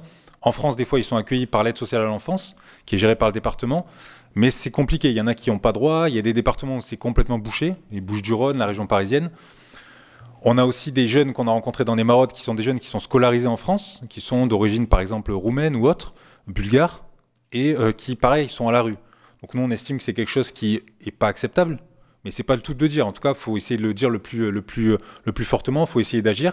Donc nous, ce qu'on a essayé de faire à notre mesure, et en vraiment en étant euh, euh, pas des professionnels, en étant juste des jeunes, avec une équipe de, jeunes professeurs d'éducation physique et sportive de Paris, des jeunes psychologues, des jeunes engagés de différentes manières, on a décidé voilà, de, se rendre un peu plus sur place à Palerme pour en apprendre un peu plus sur les enfants qui venaient juste d'arriver, avant qu'il y ait tout le filtre de, ce qui peut se passer en Europe au niveau des, euh, des différents processus d'intégration.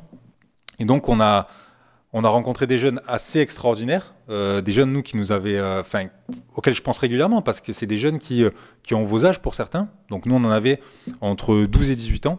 C'est donc la mairie de Palerme qui nous a aidés dans ce cadre-là. Donc ils ont mis à disposition une école dans un quartier assez difficile de Palerme, l'équivalent un peu de, la paillade, on va dire. Je suis, je suis originaire de Montpellier aussi, donc je connais ces problématiques. Donc c'était une école assez difficile puisqu'il n'y avait pas d'eau potable dans l'école. Et on est quand même en Italie, en Europe, mais il n'y a pas d'eau potable dans l'école. Il n'y a pas d'électricité le soir dans les rues. il y a une emprise très forte de, la mafia. Donc c'était des jeunes migrants qui venaient dans cette école avec des jeunes du quartier la, ville de Palerme a souhaité qu'on qu fasse cette, cette, intégration. Donc on avait en tout une centaine de jeunes euh, dont on avait à s'occuper. Une partie donc de jeunes migrants africains et une partie de jeunes palermitains qui vivaient à Palerme dans ce quartier difficile. Donc ça a été une très belle expérience puisqu'on a pu d'une part écouter les enfants de Palerme, donc voir un peu quels étaient leurs parcours. C'est vrai que c'est des vies assez difficiles aussi, dans un quartier assez, euh, compliqué. Et les jeunes, euh, et les jeunes migrants, donc eux, c'était des vies, je pense qu'on a tous entendu parler euh, de, ce type de parcours, mais je vais essayer de le résumer brièvement. Ce sont des jeunes qui sont partis principalement d'Afrique de l'Ouest, ceux que nous on a rencontrés, donc qui sont partis des fois à 12 ans, à 14 ans, qui pour aller de pays en pays ont beaucoup travaillé. On travaille des fois sans être rémunéré, il n'y a pas de droit, il n'y a pas de droit du travail ou de SMIC dans ce genre de situation, c'est assez compliqué. Beaucoup ont été victimes de trafic, beaucoup ont été euh, utilisés comme esclaves, beaucoup ont dû servir de force dans certaines euh, milices. Beaucoup sont arrivés donc par l'Algérie, par la Libye, et la Libye, après, c'est aussi, c'est assez, euh, connu aujourd'hui, un enfer sur Terre pour plein de raisons, notamment le fait que beaucoup ont été réduits à l'esclavage aussi et n'ont pas pu partir immédiatement de la Libye pour se rendre en Europe, ce qui était leur souhait à l'origine. Donc ils ont, été maintenus là-bas. Et, donc des fois, c'est pour ça que le, ils ont commencé leur périple, entre guillemets, à 15 ans, ils arrivent en Europe à 18 ans. Parce que durant ces trois ans, ils marchent, ils prennent des bus, ils sont emprisonnés, ils vivent des situations très difficiles. Et donc après, ils prennent un bateau, ils doivent payer pour prendre ce bateau, ce sont des bateaux de fortune. Bon, euh, je pense que c'est pareil, aujourd'hui on est assez au courant, mais quand ces jeunes vous le racontent, ça fait toujours quelque chose de assez particulier à entendre. Et donc ils arrivent après en Europe, après une traversée très difficile, avec, euh, entassés sur des canoës euh, qui font, on va dire, le, tiers de cette pièce, à beaucoup. Et ils arrivent après en Italie. Ils arrivent donc en Europe. Bon, après, on a chacun notre avis, comme on disait avec Jackie, sur la migration. C'est quelque chose moi, mes parents sont pas nés de ce côté de la Méditerranée, donc je trouve qu'après, l'intégration est tout à fait possible. On peut très bien être contre, etc. C'est pas la question. Et les frontières existent. C'est important aussi qu'il y ait des frontières pour l'hospitalité. Après, nous, la, la question qu'on se pose avec Jeunesse Engage, la position qu'on a, c'est de se dire que une fois que les jeunes sont ici, une fois que les personnes sont là, notamment les mineurs, il n'y a pas de droit au retour. Ils sont là, c'est à nous de les intégrer. Euh, c'est notre responsabilité. Nous, on a, différentes pistes parce que justement, moi, ce que je vais euh, essayer d'élaborer en quelques, minutes, en quelques instants, c'est d'une part la responsabilité et d'autre part la participation. Parce que nous, ce sont deux thèmes qui sont très importants pour nous, la responsabilité et la participation. Donc la responsabilité, c'est quelque chose, nous, qu'on estime être un devoir. Je pense qu'on vit dans une communauté humaine, on a tous et toutes un devoir vis-à-vis -vis les uns des autres. La responsabilité, c'est pas la culpabilité. C'est-à-dire que vous, en tant que jeune, moi j'attends beaucoup de vous parce que je vois comment vous parlez, vous êtes des jeunes intelligents. Demain, vous serez des gens importants dans la société, vous dirigerez des choses. Ce sera à vous de prendre des décisions, mais vous n'êtes pas coupable de ce qui a pu se passer par le passé. Vous n'êtes pas coupable euh, des choses qui sont arrivées avant vous, vous n'êtes pas coupable des choses qui ont pu vous être faites. Donc ça, c'est une chose importante. On est responsable, On n'est pas coupable. C'était un mot des inconnus qui n'a pas forcément sa place là, mais en tout cas, c'est une réalité. La responsabilité, c'est de fait de pas fermer les yeux sur des situations. Et ça rejoint énormément la thématique euh, qui est développée par rapport au, harcèlement. Comme vous le disiez tout à l'heure, fermer les yeux, c'est quelque chose qui des fois se fait naturellement. On est tous passés par là à certains moments. Mais je pense que vis-à-vis -vis des problèmes aujourd'hui de migration, et notamment les enfants mineurs isolés, étrangers, je pense qu'on se doit de ne pas fermer les yeux. Donc ça, c'est une des responsabilités qui est importante. La responsabilité, c'est finalement voilà l'appartenance à une communauté. On appartient tous à cette communauté. On a des droits. On est tous conscients. On a aussi des devoirs. Et je pense qu'aujourd'hui, il faut être euh, en capacité de rappeler, même à vous les jeunes, qu'il y a un certain nombre de choses qui s'appellent les devoirs. Vous en avez largement conscience, je pense, par rapport à ce que vous faites. Mais c'est bien aussi de continuer à le rappeler parce qu'il n'y a pas que des droits. Aujourd'hui, on est dans une société qui est assez individualisée sur cette question-là. On parle beaucoup des droits qu'on a, mais on a aussi des devoirs vis-à-vis de notre communauté, vis-à-vis de notre famille, vis-à-vis de nos amis. Et je pense que c'est important de, de, le rappeler. Une autre chose que la responsabilité n'est pas, et j'en terminerai ça euh, avec ce point sur la responsabilité, euh, la responsabilité, c'est pas euh, la politique des bons sentiments. Bon, ça s'adresse pas particulièrement à vous, mais ça s'adresse à tous les adultes, à moi-même. Il suffit pas de dire pour faire, quoi. Il suffit pas d'affirmer pour que ça soit une raison, et il suffit pas de se contenter de discours. Donc, je suis content quand je vois des jeunes comme vous qui s'engagent tous les jours dans des, dans, des, dans des actions comme les vôtres, parce qu'en fait, vous vous arrêtez pas aux mots, et on s'est trop longtemps en réalité arrêté aux mots, et on n'a pas réussi à aller au-delà des symptômes. Et euh, ça, je pense que c'est important. La politique des bons sentiments, ça a un temps, mais euh, bon, il faut passer à autre chose. Nous, euh, ça fait 30, 40 ans qu'il y a des maraudes, ça fait longtemps qu'il y a des migrations, et on n'arrive toujours pas à résoudre ces problèmes. Donc ça veut bien dire qu'il faut un nouveau regard. Je pense que ce nouveau regard, c'est vous qui l'apporterez par la participation. Parce que c'est le deuxième point que je vais développer assez rapidement, mais pour nous, la participation, c'est quelque chose qui est essentiel. C'est quelque chose qui doit être de plus en plus développé. La participation, c'est euh, ce que vous faites dans les actions euh, que vous menez. Je trouve que ça, c'est assez extraordinaire parce que moi, à votre âge, je pense pas que j'aurais pensé à faire ce que vous faites. Donc, euh, je tiens à vous le redire. Bravo, à ce que vous, bravo pour ce que vous faites. Et je le dis sincèrement, c'est vraiment, c'est vraiment bien, c'est vraiment grand. Je pense que il faut voir aussi avec la participation que c'est un engrenage positif. C'est-à-dire vous vous engagez aujourd'hui avec éducation, de même vous continuerez à vous engager dans la société, et la société, elle a besoin de ça. Elle a besoin de gens qui s'engagent.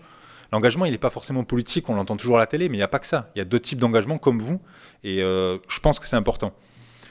Les engagements, euh, enfin les participations, pardon, des jeunes, notamment les jeunes, euh, les jeunes migrants, je pense qu'il faut développer de plus en plus leur participation dans les services civiques, dans le service national universel qui est en train d'être mis en place, qui sera expérimenté en juin ou à partir de juillet.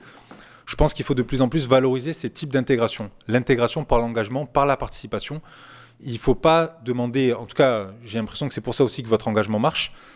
Il faut demander directement à ces jeunes aussi ce qu'ils peuvent faire, les compétences qu'ils peuvent apporter à la société. Et ça rejoint un point qui a été développé, c'est les compétences. Les compétences, nous on y croit beaucoup, on essaie de les développer.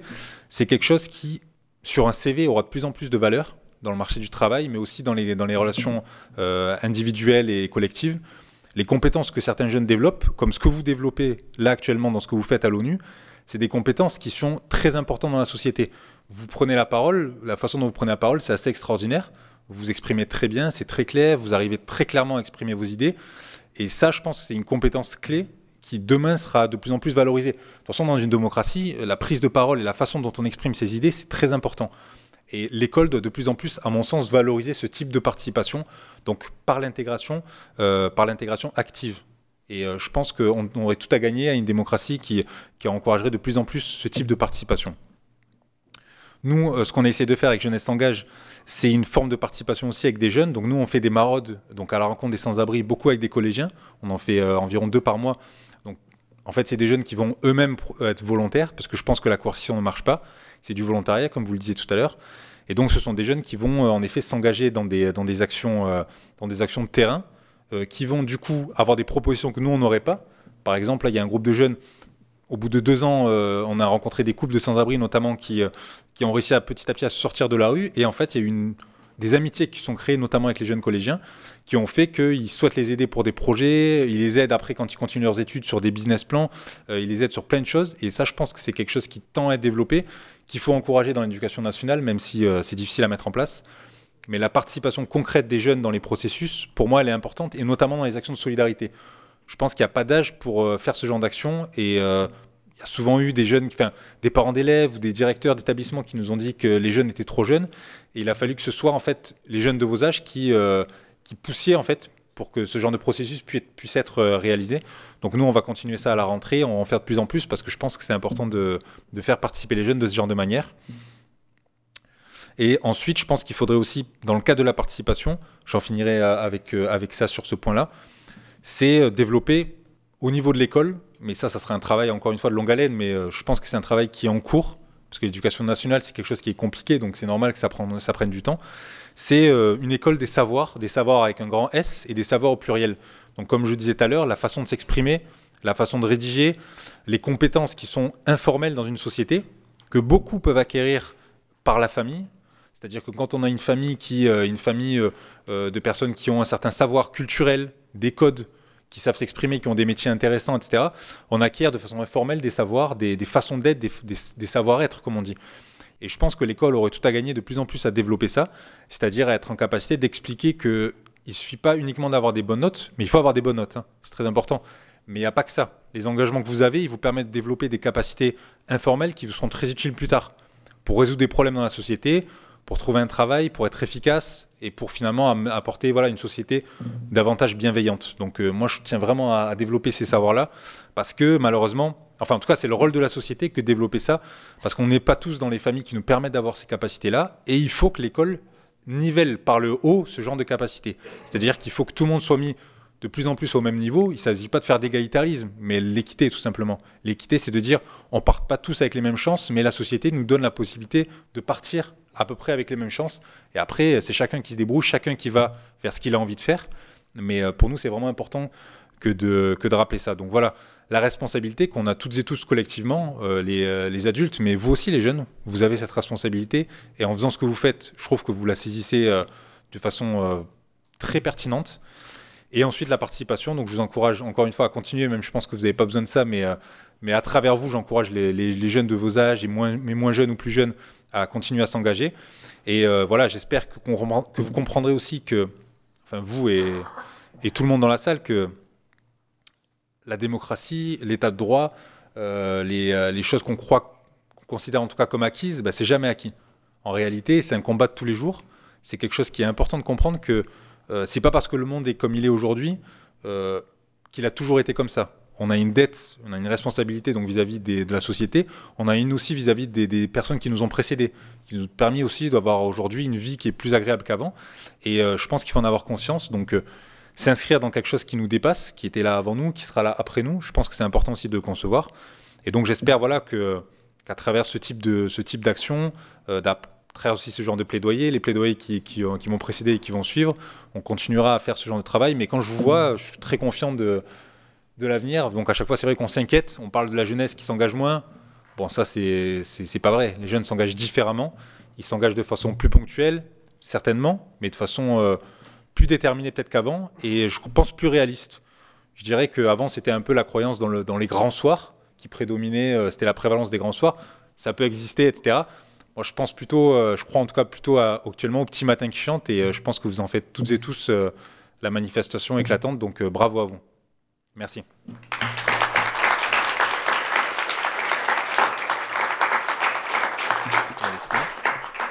Merci. Un euh, Il y, a, y a les questions avant peut-être.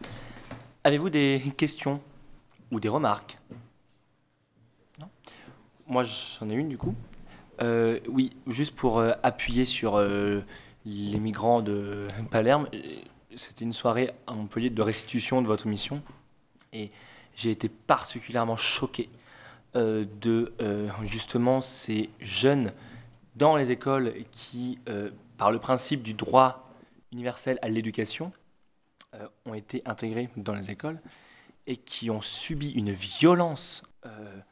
Donc, comme il a dit, je ne ferai pas de politique ici, on est pour ou contre les politiques migratoires, mais moi, ce qui m'avait choqué, c'était qu'on n'estimait pas que les élèves étaient euh, mis à part. C'est pas les enfants qui sont responsables et eux veulent juste euh, apprendre. En plus, ils meurent d'envie d'apprendre. Euh, et moi, c'est vrai que ça, m'avait bouleversé de voir ça. C'est-à-dire qu'on les insultait, on les harcelait pour ça, justement. Et ça m'avait surpris. Juste Juste ça. Axel. Et ensuite Lara. Du coup, moi, ce que, je trouve, c'est que nous, on a, eu des migrants dans le collège, donc plus- plusieurs fois. Et, euh, et ces personnes-là, je trouve qu'elles sont ultra gentilles. Elles sont toujours là pour apprendre, elles sont toujours là pour nous aider. Elles ont aucun arrière-pensée méchant, donc il y a des gens qui sont vraiment méchants avec eux, et je vois vraiment pas pourquoi. Alors, ils sont très gentils. Je parle souvent avec eux, ils sont, extrêmement gentils. Mm. Merci. Il y avait Lara avant et ensuite. euh, Ah, il l'a dit. Anthony. Euh, du coup, pour, euh, pour euh, appuyer ce qu'avait dit Axel, c'est que les, les migrants, ils, ben, ils, sont, ils sont pareils que nous, même quand ils arrivent au collège, ils, ils ont beau avoir la peau noire, avoir un accent, enfin, peu importe, ils sont comme nous, ils resteront comme nous, on est des humains, enfin, il n'y a qu'une seule race qui existe, c'est l'humanité. C'est très beau. Lara. Ah, je, me disais aussi. Bah, quand on regarde, moi je suis une migrante. Parce que j'ai été adoptée, je suis une migrante. Mais ça fait plus longtemps que je suis là, donc je me suis plus habituée. Mais quand euh, Siaka, Ibrahimar et. euh, c'est Abou? Non, Abou qui était là avec nous, j'ai. Je sais pas, j'ai toujours voulu aller leur parler parce que c'était comme ça. Dans ma tête, il y avait quelque chose qui me disait va leur parler, va leur parler. Et euh, je me suis décidée que cette année, franchement, je regrette de ne pas l'avoir fait avant. Et euh, cette année, je me suis lancée et je suis allée leur parler. Et euh, on discute de temps en temps dans les couloirs et c'est incroyable parce que moi, ce qui me fait rire, c'est leur accent. J'aime bien les accents des gens. Parce que dans les accents, tu peux lire quelque chose, apprendre quelque chose. Eux, ils ont un accent parti, ils ont leur accent. Et dans leur accent, pour moi, je, je sais pas, je, vois l'histoire de l'Afrique, je vois l'histoire de leurs ancêtres. C'est incroyable. Merci Lara. C'était magnifique, hein, comme, comme à ton habitude. Thierry. Hein? Est-ce qu'il y a d'autres questions? Est-ce qu'il avance son, intervention son intervention C'est bon. Ah, Marwan. Hein Est-ce que vous pensez que c'est du racisme? Enfin, Alors, moi, je vais, je vais te répondre sur cette question par rapport à ce que nous, on a observé euh, en fait à, à Palerme. Donc, comme je te disais, on avait des jeunes d'un quartier de Palerme et on avait euh, donc les jeunes migrants. Ce qui s'est passé à Palerme, c'est qu'on a l'équivalent de nos quartiers nord de Marseille, euh, sauf que là-bas, en fait, ils, avaient, ils ont toujours vécu entre eux, entre Italiens, pendant des siècles. Même si c'est euh, à Palerme ou dans d'autres cités, c'était des, villes de brassage il y a, plusieurs siècles aujourd'hui, euh, enfin peut-être une centaine d'années, ils vivent entre eux.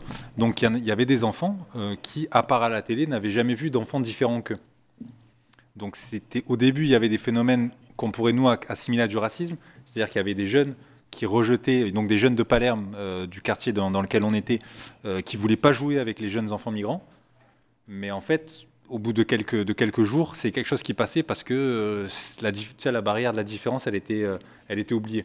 Donc je pense, après, c'est pas pour tomber dans les clichés, mais c'est vrai qu'il il y a une, une grande partie du racisme qui vient de l'ignorance et qui vient de, de la méconnaissance de l'autre et de la peur, en fait. Donc euh, bon, ça c'est vrai dans, dans beaucoup de choses. Euh, après, euh, je, pense que ce qu'il faut souligner aussi, c'est de la part des, des enfants, des enfants migrants que nous on a rencontrés.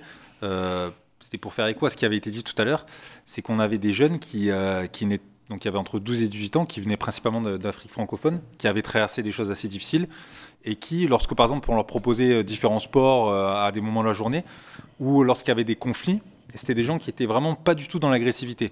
Donc il n'y avait pas du tout de phénomène de... En tout cas, nous, on n'a pas vu, ni avec la psychologue, de phénomène de harcèlement au sein de, de ces communautés-là. Euh, C'était assez frappant d'ailleurs. Il y avait un- des comportements assez différents des jeunes de Palerme. Donc nous, ça nous avait assez marqué. On l'avait pas mal décrit, on en parle souvent parce que c'est quelque chose qui nous, nous avait, nous avait, nous avait assez marqué. Quoi. On passe aux signatures de vos plaidoyers, s'il vous plaît. Et ensuite, on enchaînera avec le dernier.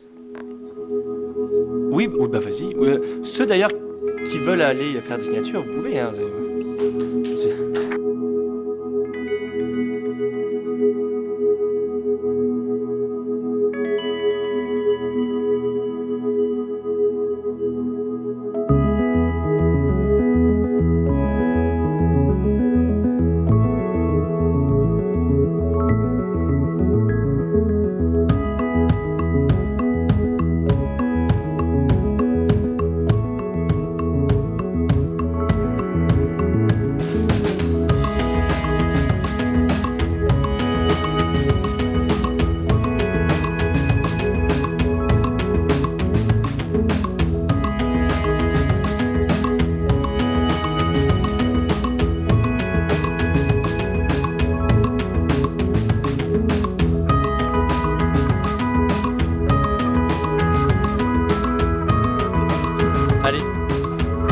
c'est- plaidoyer.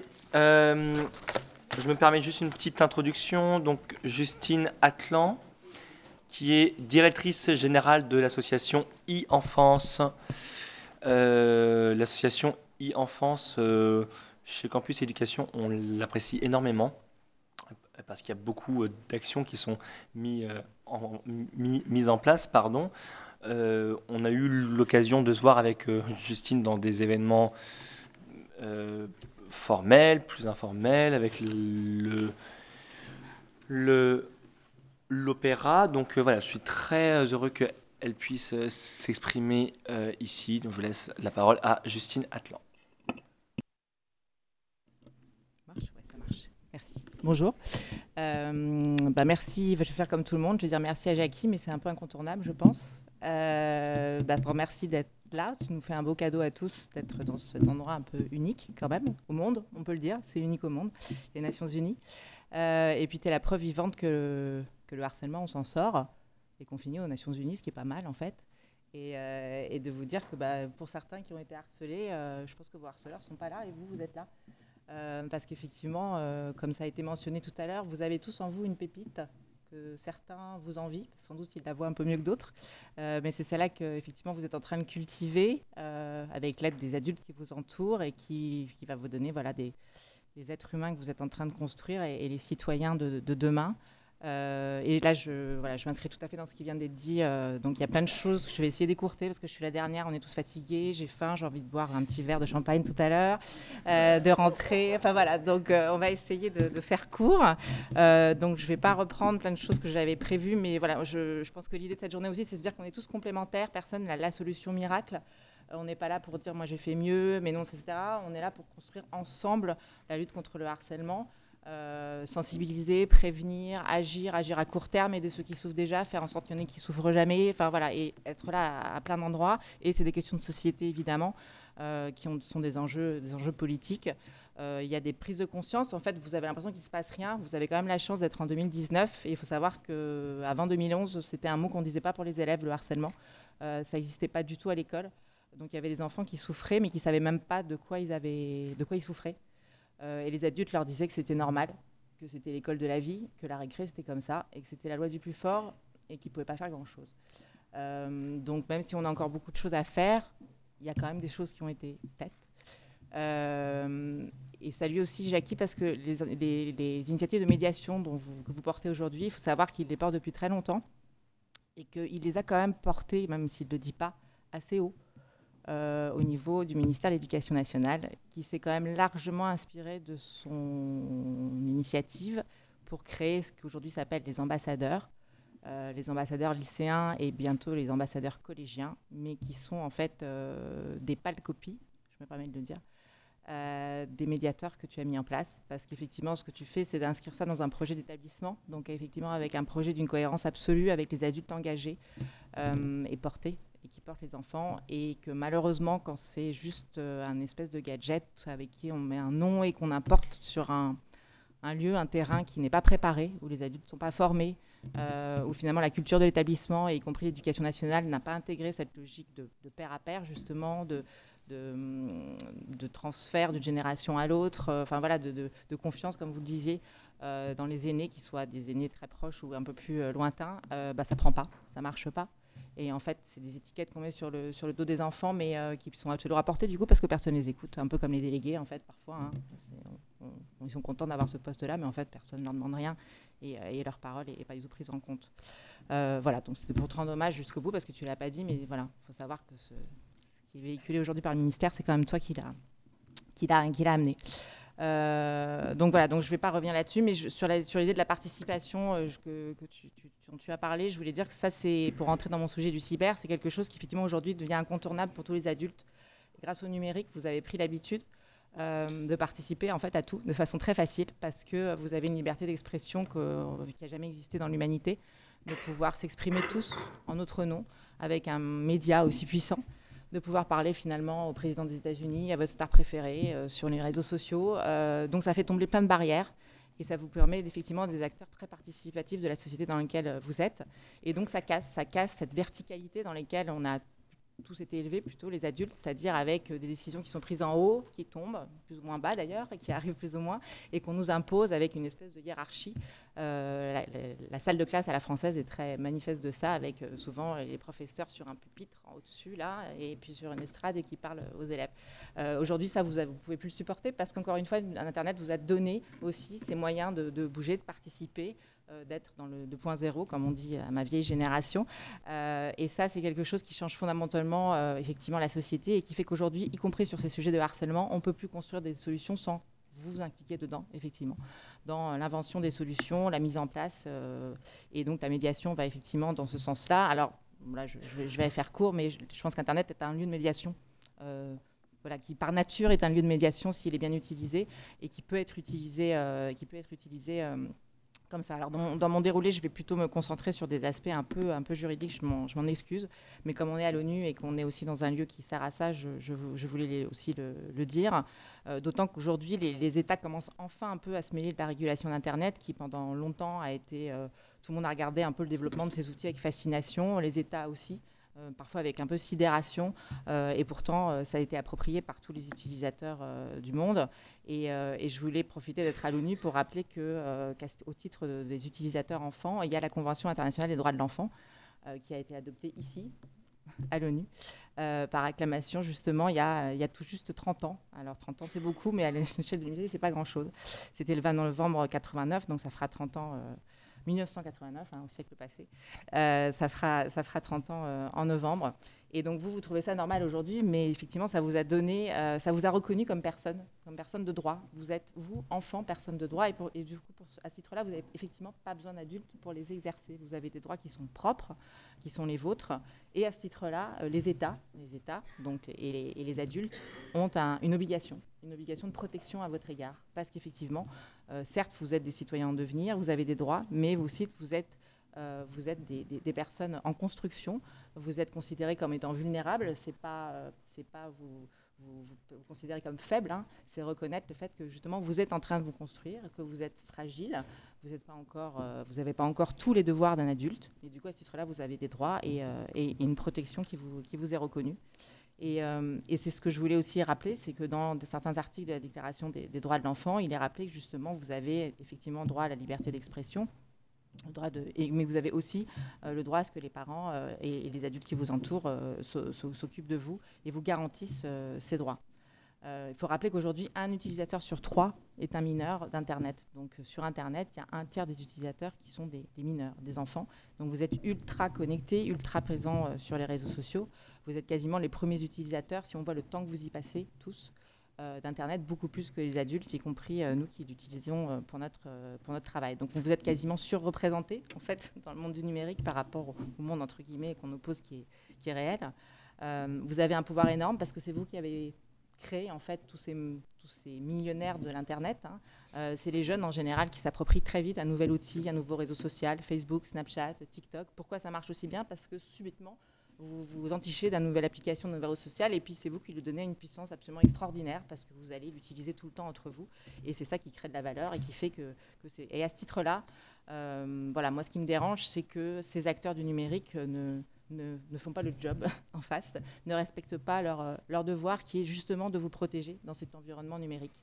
Euh, ils ont construit un monde formidable hein, qui a plein d'atouts. Je ne suis pas là pour valoriser Internet, mais je suis une association qui participe largement à son développement et donc ce n'est pas du tout pour l'accabler. C'est un, outil ultra puissant qui vous permet d'apprendre, de communiquer, de, de partager. Euh, mais pour autant, euh, ils, vous doivent beaucoup, encore une fois, euh, mais ils n'ont pas du tout joué leur rôle protecteur, ils ne vous ont pas garanti des droits dans l'espace numérique. Et, euh, et, il y a quelque chose qui est important dans l'espace numérique, qui est la modération. Je ne sais pas si vous le savez, mais sur Internet, contrairement à ce que parfois on croit quand on est petit, personne ne décide en amont ce qui doit être sur Internet. Donc vous, moi, n'importe qui, on peut mettre absolument ce qu'on veut sur Internet à tout moment. Donc il n'y a pas personne qui décide ce qu'on a le droit d'y mettre ou pas avant euh, tout n'importe quoi peut exister. Donc en fait, il y a de la modération a posteriori, c'est-à-dire qu'il n'y a pas de filtre en amont et que donc on considère que euh, il faut que quelqu'un lève le doigt et dise sur internet ben je considère que ce contenu, euh, ce propos, cette image, cette phrase ne devrait pas y être. Et c'est simplement à ce moment-là qu'on va pouvoir demander aux réseaux sociaux, aux plateformes d'aller supprimer cette image, ce contenu, cette phrase, etc. Et donc c'est ce qu'on appelle la modération et c'est un peu le nerf de la guerre Internet, je dirais, pour réguler cette plateforme. Et cette modération, aujourd'hui, elle n'est elle est, elle pas bien faite, elle n'est elle pas présente, on ne sait pas combien d'argent, combien de personnes le font. Euh, on se rend compte qu'elle ne marche pas très bien, parce que sinon vous ne seriez pas, pour certains, euh, cyberharcèlement harcelés, puisque comme euh, un interlocuteur l'a dit tout à l'heure, c'est illégal le harcèlement. C'est encore plus illégal le cyberharcèlement, parce qu'on considère que harceler quelqu'un en ligne, c'est une circonstance aggravante, parce que ça rend plus grave, plus, plus durable. Euh, permanent, puisque effectivement on peut plus s'arrêter d'être, euh, de subir du, harcèlement quand on rentre chez soi. Et donc à ce titre-là, euh, ces contenus-là ne devraient même pas être en ligne, ne devraient pas exister, mais on est obligé de, s'appuyer sur, sur l'idée que ben, c'est à quelqu'un, vous, moi, voilà, si on le voit passer, de, de, demander à la plateforme de le supprimer, sinon ben, ça existe, c'est en ligne et, et ça perdure. Donc sur cet aspect-là, euh, on considère chez e-enfance qu'il faudrait impérativement qu'au niveau, euh, au niveau mondial structurel, il ne puisse plus exister de plateformes en ligne, de réseaux sociaux qui ne soient pas contraints d'avoir un moyen de modération d'emblée, structurellement. Il y a des activités dans le monde euh, sur lesquelles on a des contraintes, on est obligé de s'assurer, on est obligé d'avoir un certain nombre de choses. Alors c'est des mots un peu d'adultes, mais qu'il faut qu'on ne peut pas exister si on n'a pas rempli des obligations légales. C'est pas possible aujourd'hui qu'on crée des applications, qu'on crée effectivement des, des, réseaux sociaux, des messageries sur lesquelles il n'y ait pas des, gens, euh, des intelligences artificielles quand il le faut, qui soient là pour filtrer euh, les contenus et empêcher, et empêcher qu'ils existent. Ça devient, on le voit, dramatique, notamment pour, pour, des enfants comme vous qui, qui le subissent. Alors, on ne peut pas demander non plus à des enfants euh, de, signaler sur Internet comme un adulte. D'abord parce que je ne sais pas si vous avez déjà essayé de signaler sur une plateforme, sur Snapchat, sur YouTube, euh, sur Instagram. Euh, déjà, il faut chercher le bouton. Hein, on ne sait pas où il est. il est dans un déroulé un peu caché, etc. Et tout. Donc déjà, il faudrait qu'il y ait un bouton de signalement sur absolument toutes les plateformes où vous puissiez, si vous subissez quelque chose, si vous en êtes témoin, aller appuyer et pouvoir, et pouvoir le faire. Ensuite, en général, quand vous déroulez, on va vous demander vous-même d'aller dire comme un policier, alors je suis victime de ça, de trouver le mot exact, de quel, ce qu'on appelle qualifier, hein, au sens de la loi, euh, ce dont vous êtes euh, victime. Euh, ça, c'est pas normal non plus. Déjà, les adultes ont du mal à le faire, mais c'est encore moins normal qu'on demande à un enfant lui-même d'aller qualifier ce dont il est, euh, ce dont il est victime. Donc, à ce titre-là, on souhaiterait, et de la même façon, que soit obligé euh, pour les enfants de mettre à disposition un, point de signalement effectivement qui soit un peu comme le 119 enfance en danger. Je suppose que vous le connaissez en général à l'école, on nous apprend tous qu'il y a un numéro de téléphone pour l'enfance en danger. Ben, il faudrait effectivement qu'il y, ait un bouton pour les enfants euh, qui puisse vous permettre d'être en lien avec quelqu'un qui va vous aider à euh, identifier ce dont vous êtes euh, effectivement victime sur Internet, vous aider à signaler et le porter à la connaissance des réseaux sociaux. Alors il se trouve que la Commission européenne, qui nous embête parfois beaucoup, mais fait aussi des choses très bien, a créé effectivement un programme qui s'appelle le Safer Internet depuis plus de 10 ans et a prévu que dans tous les pays de, l'Union, il y ait un numéro de téléphone, une helpline pour les enfants, les adolescents qui puissent appeler, mais joindre aussi sur d'autres canaux comme des chats ou des messageries, euh, pour signaler justement ce dont ils sont victimes sur Internet et qu'on les aide euh, à, signaler auprès des plateformes. Alors je dis on parce qu'en France, c'est e-enfance qui opère euh, ce numéro qui s'appelle NetÉcoute, qui est un, numéro vert et qui est aussi euh, disponible sur, encore une fois, des messageries et, des chats, et qui permet effectivement de, ben, de, vous avoir au téléphone ou de vous parler euh, avec, des, avec un, un, clavier, comme on dirait au, au Québec, du clavardage, je sais pas qu'on dit? Du clavardage. Euh, et qu'effectivement on peut on, du coup on vous voilà on vous écoute on prend en charge votre problème. On, on, va essayer de vous aider à déjà vous sentir un peu moins seul comprendre ce qui vous arrive. Vous effectivement vous légitimer sur le fait que ce que vous subissez en ligne que ça soit euh, des injures des insultes de la moquerie euh, l'usurpation d'identité euh, des images euh, détournées, etc., que effectivement c'est pas normal, que c'est même illégal, et qu'à ce titre-là, ça doit impérativement être supprimé. Ensuite, on va faire un travail qui est notre travail de tiers de confiance vis-à-vis -vis des plateformes, c'est-à-dire qu'on va euh, prendre auprès de vous des captures d'écran, euh, prendre auprès de vous effectivement la preuve que vous êtes bien les propriétaires du compte euh, quand vous en avez un, etc., et leur envoyer à eux via un canal dédié qu'on a, a avec eux, euh, ce signalement et leur demander à ce titre-là, parce que vous êtes mineur et que vous avez le droit à une protection supplémentaire, de supprimer immédiatement euh, les contenus euh, que vous nous avez signalés. alors on a ça avec Facebook, avec Instagram, avec YouTube, avec Snapchat, avec Discord, avec Ask, avec, je ne sais pas, j'en ai oublié, bientôt TikTok, pour effectivement pouvoir, pouvoir vous aider. D'abord parce qu'il faut que vous sachiez que ça existe et puis que vous soyez en capacité de revendiquer vos droits, parce que c'est toujours bien d'en avoir des droits, mais effectivement si on peut pas les utiliser ou les revendiquer, ça sert, pas, ça sert pas à grand-chose. Donc euh, voilà, ça, ça c'est quelque chose qu'on souhaiterait qui se généralise au niveau mondial et qui soit, euh, soit vraiment euh, présent partout.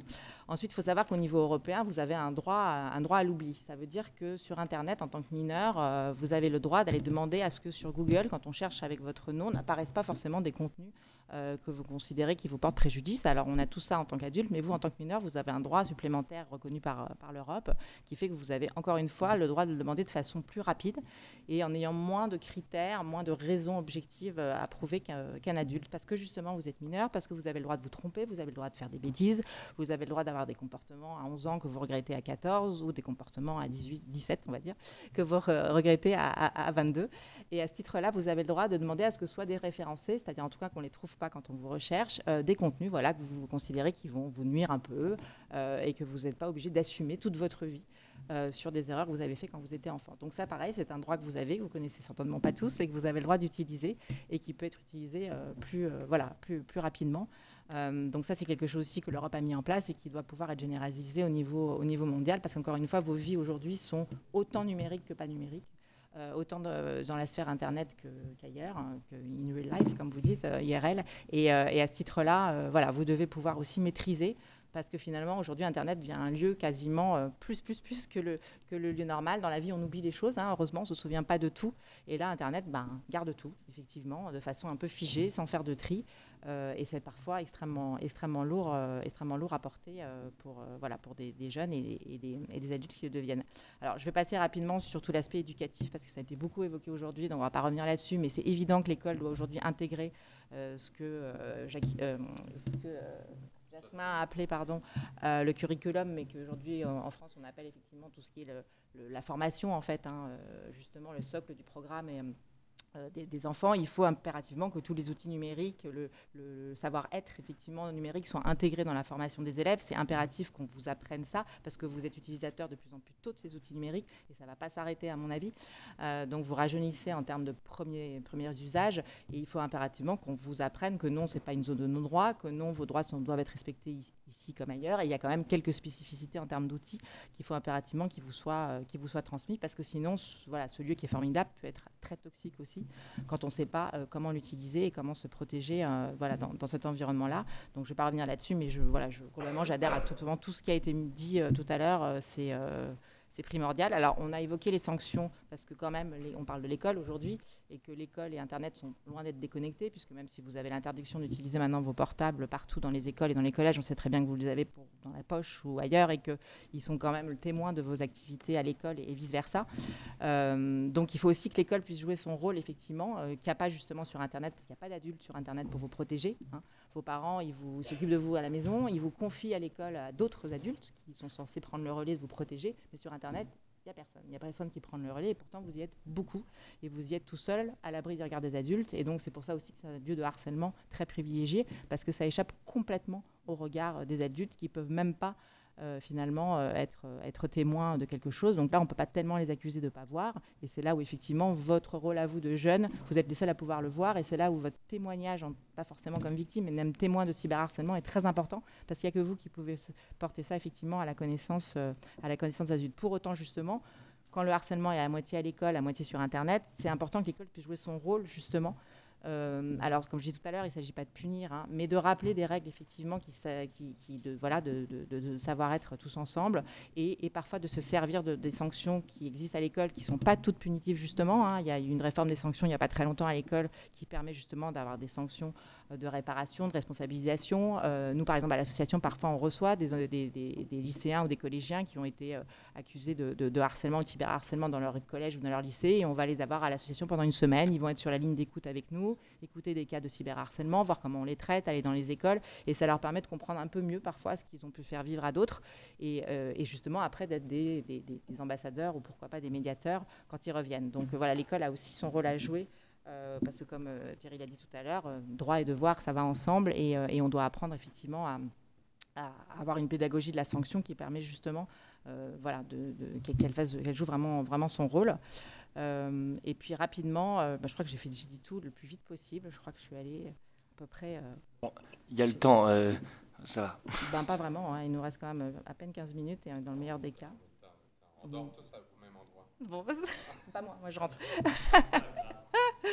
ah ben voilà, et donc euh, voilà, c'est ce que je voulais dire. Il faudrait quand même savoir que dans le monde, il y a quand même euh, un, un, 6 parents sur 10 qui disent que leurs leur enfants sont peut-être victimes de cyberharcèlement. Donc il y a une vraie inquiétude quand même des parents euh, sur ce sujet-là, euh, et comme on l'a dit tout à l'heure, qui ne va pas se, calmer. hein.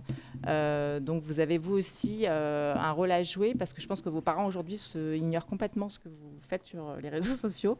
Euh, c'est pas forcément de leur dire tout ce que vous faites, mais vous avez des compétences, comme on parlait de compétences, que vos parents n'ont jamais eues, qu'on leur a pas transférées. Et, euh, ça peut être aussi une façon pour euh, vous de leur transférer un certain nombre de compétences pour, euh, gérer un peu mieux euh, l'environnement euh, l'environnement numérique. Voilà, voilà. Donc j'ai fait de façon très désordonnée tout ce que j'avais prévu, mais voilà, c'est fini. En 20 minutes.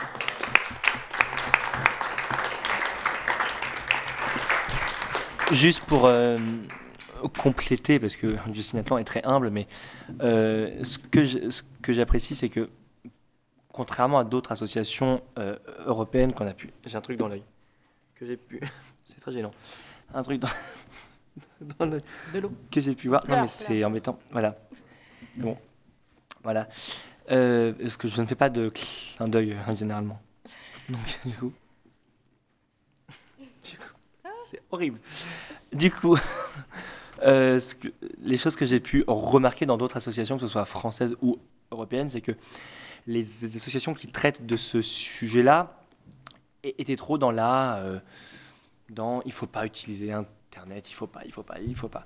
Et ça m'avait pas plu et parce que je trouve que, enfin, l'exemple du numérique euh, sert énormément de choses. Je, je ne connais pas une association là maintenant ou une, enfin, une ONG qui n'a pas de programme lié au numérique.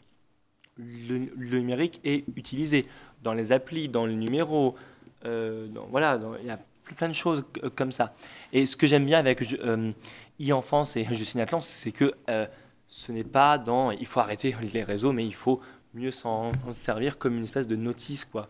Euh, comme quand Oui, on. pour être tout à fait transparent, on travaille avec les réseaux sociaux. hein. je veux dire, Ah, on voilà. est un peu leur euh, empêcheur de tourner en rond pour leur rappeler justement qu'ils ont des utilisateurs enfants euh, tout le temps, partout, sur toutes leurs plateformes. Qu'encore une fois, c'est grâce à vous qu'ils existent pour beaucoup.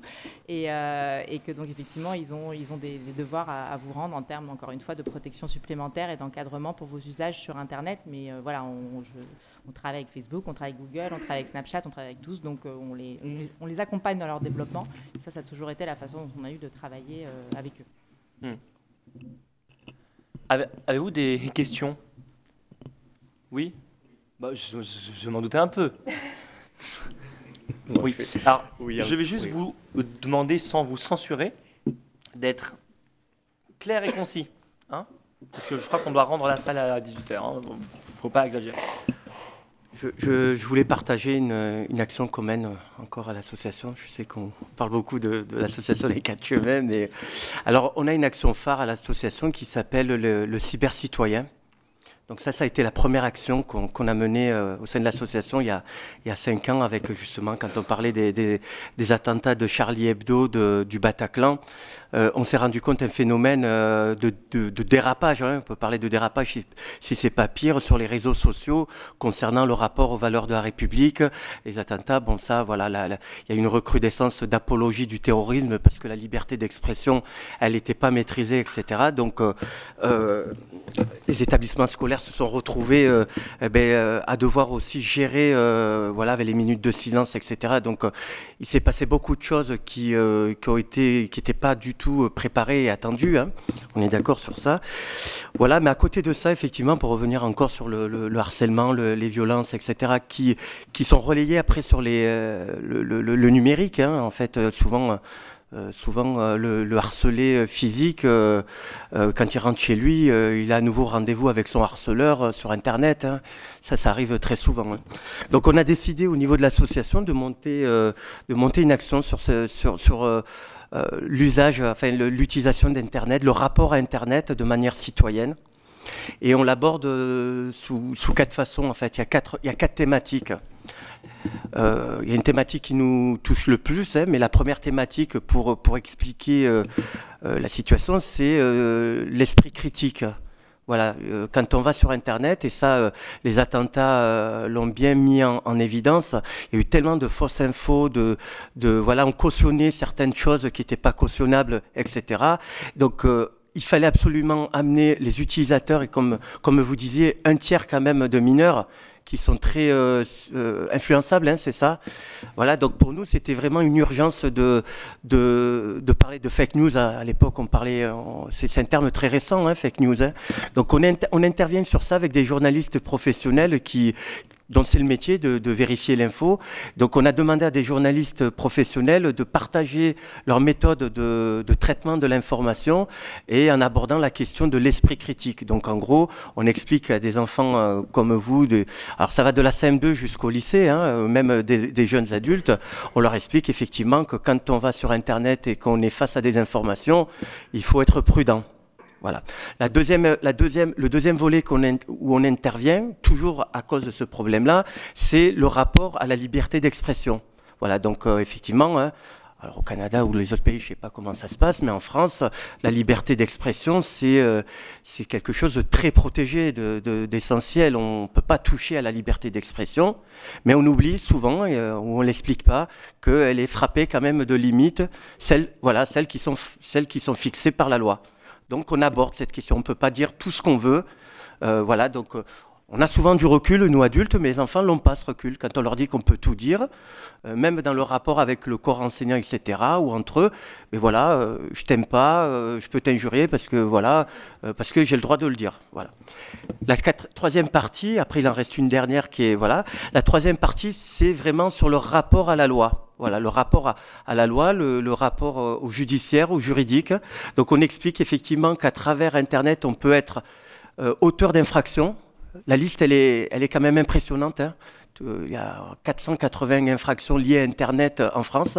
Donc ça va de, du meurtre parce que la rencontre avec la victime s'est faite par Internet, jusqu'à le, le, le- On parlait tout à l'heure un jeune de happy slapping, donc c'est de filmer une bagarre euh, qui, est frapp- qui, qui, qui est prévue par la loi comme complicité de violence. On ne peut pas filmer une bagarre.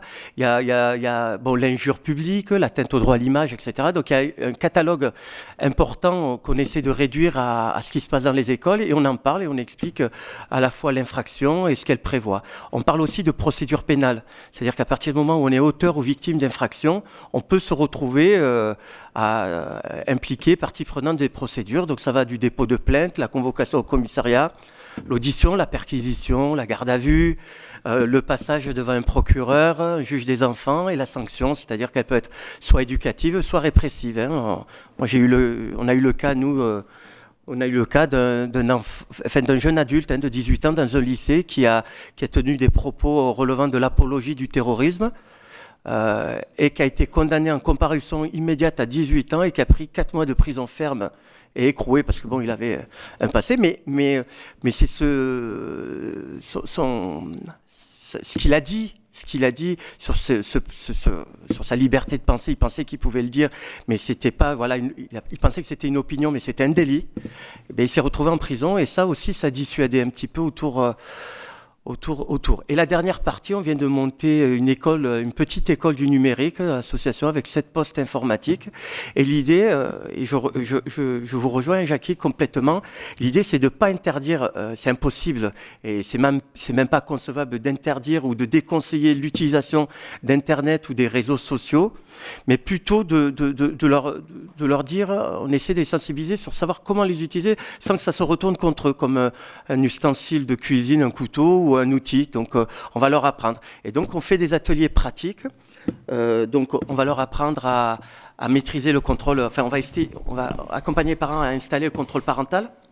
Aux enfants utilisateurs de, réseaux sociaux, on va leur apprendre aussi à ne pas rendre peut-être leur, euh, leur publication publi- enfin, publique, à, à- à réagir quand euh, il se passe quelque chose, hein, quand euh, on se fait voler une photo, quand euh, il y a le revenge porn, hein, peut-être que vous connaissez, on se fait piquer des photos, euh, voilà. Donc tout ça, on en parle parce que euh, c'est c'est la réalité, hein, c'est ce qu'on vit sur le terrain qui nous a voilà, et euh, effectivement, voilà. Donc nous, euh, nous, on essaie vraiment en dernier maillon de chaîne, un petit peu comme sur le, le harcèlement, on essaie vraiment de, de relayer en fait vos actions et, et voilà. Donc voilà, on s'inspire beaucoup de ce que vous faites hein, pour le faire sur le terrain, parce qu'on n'a pas forcément la formation, la, compétence, etc. Mais à travers ce que vous faites, on, s'inspire et après on essaie de relayer euh, concrètement sur le terrain vos messages.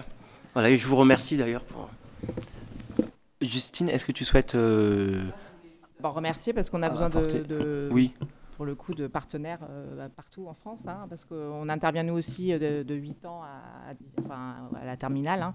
Donc du primaire, maintenant, on commence à 8 ans les interventions de sensibilisation, parce qu'avec les tablettes, effectivement, ça s'est très rajeuni les usages. Euh, on est dans la même idée, hein, accompagner effectivement aux pratiques responsables d'Internet et apprendre aux enfants à se protéger eux et protéger les autres dans les interactions. Euh, mais donc effectivement, c'est en, les, rendre clairvoyants sur leurs usages. Euh, pas toujours les voir comme des victimes, parce qu'ils sont aussi effectivement parfois auteurs des fameuses infractions si on reste sur le juridique. Euh, alors il n'y a pas forcément 400 infractions liées à Internet. En réalité, il n'y en a pas 150 qui sont Internet pur. Le happy slapping a été la première fois qu'il y a eu une infraction vraiment Internet qui a, qui a, été créée. Ensuite, il y a eu l'usurpation d'identité sur Internet. Ensuite, il y a eu le revenge porn qui est spécifiquement Internet, puis euh, le harcèlement en meute, hein, qui est vraiment très du cyberharcèlement, qui fait que les raids numériques aujourd'hui sont condamnés comme du cyberharcèlement, c'est-à-dire pour le coup, même si vous n'avez pas l'impression de harceler en ligne, c'est-à-dire que vous, vous n'avez fait qu'une seule chose une fois sur Internet, si vous participez à un harcèlement où il y a 250 personnes, c'est un peu euh, comme de la lapidation, c'est-à-dire que si vous lapidez quelqu'un, même si vous avez jeté qu'une pierre, mais que la personne en a reçu 250, vous êtes complice, en fait, euh, du harcèlement parce que vous avez participé à une action de groupe contre une victime dont vous saviez très bien qu'elle existait. Et donc, ce dont on est complice quand on participe à une lapidation, bon, c'est interdit en France, hein, mais, mais, je veux dire, c'est pour l'image. Euh, euh, effectivement, sur Internet, c'est la même chose si vous participez voilà, à un cyberharcèlement. Et donc, ça, c'est récent, hein, ça date d'il y a un an. Donc, c'est les nouvelles lois. Donc, effectivement, au niveau juridique, il y a tout le temps des nouvelles lois qui s'adaptent à l'environnement numérique et, et, notamment sur ce sujet du harcèlement, encore une fois, qui est effectivement pas du tout assez combattu. C'était aussi le sens de mon propos, mais, mais qui pour autant, quand même, s'intègre de plus en plus dans, dans un certain nombre d'actions. Euh, et puis l'esprit critique, pour moi, c'est vraiment en fait la, cloche. Parce qu'en fait, l'esprit critique, là, vous le donnez dans le, rapport à l'information. Mais l'esprit critique, c'est aussi dans mon rapport à l'autre, dans mon rapport à tout. Enfin, je veux dire, c'est l'esprit critique, c'est garder ce temps, ben, ce temps d'esprit critique, pas être effectivement dans l'immédiateté, euh, dans la, pulsion. Euh, c'est ce que évoqué un peu effectivement ce matin. C'est vraiment, moi, je, me donne à moi-même un temps, un temps de voilà,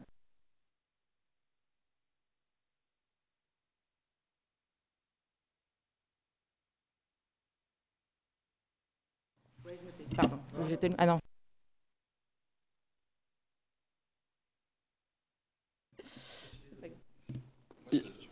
Tu voulais juste Vraiment, dire une phrase et après? Oui, oui, rapi rapidement, parce que nous, on a créé à la Fondation il y a quelques années la cyberappréciation.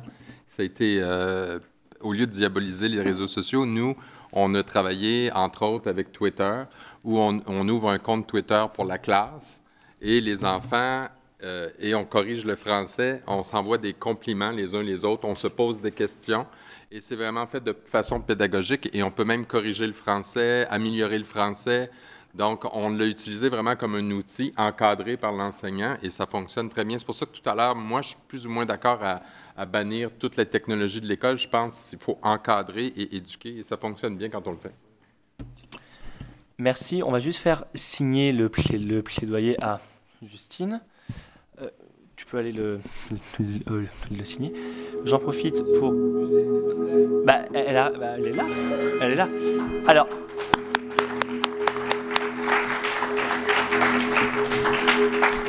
J'en profite pour vous. Comme on a pris beaucoup de temps sur le plaidoyer des enfants, là j'ai dû vous presser, je suis désolé, j'ai horreur de, faire ça. Donc je vous remercie tous pour vos interventions. Euh, J'espère qu'elles seront On va exploiter les enregistrements que nous avons, les, photos. Euh, je vous remercie, c'était une, expérience extraordinaire et je remercie encore tous ceux qui ont aidé Offer Education Campus à organiser ça et, euh, et, encore merci au service des Nations Unies de nous donner l'opportunité de faire ça. Euh. Merci. C'est bon.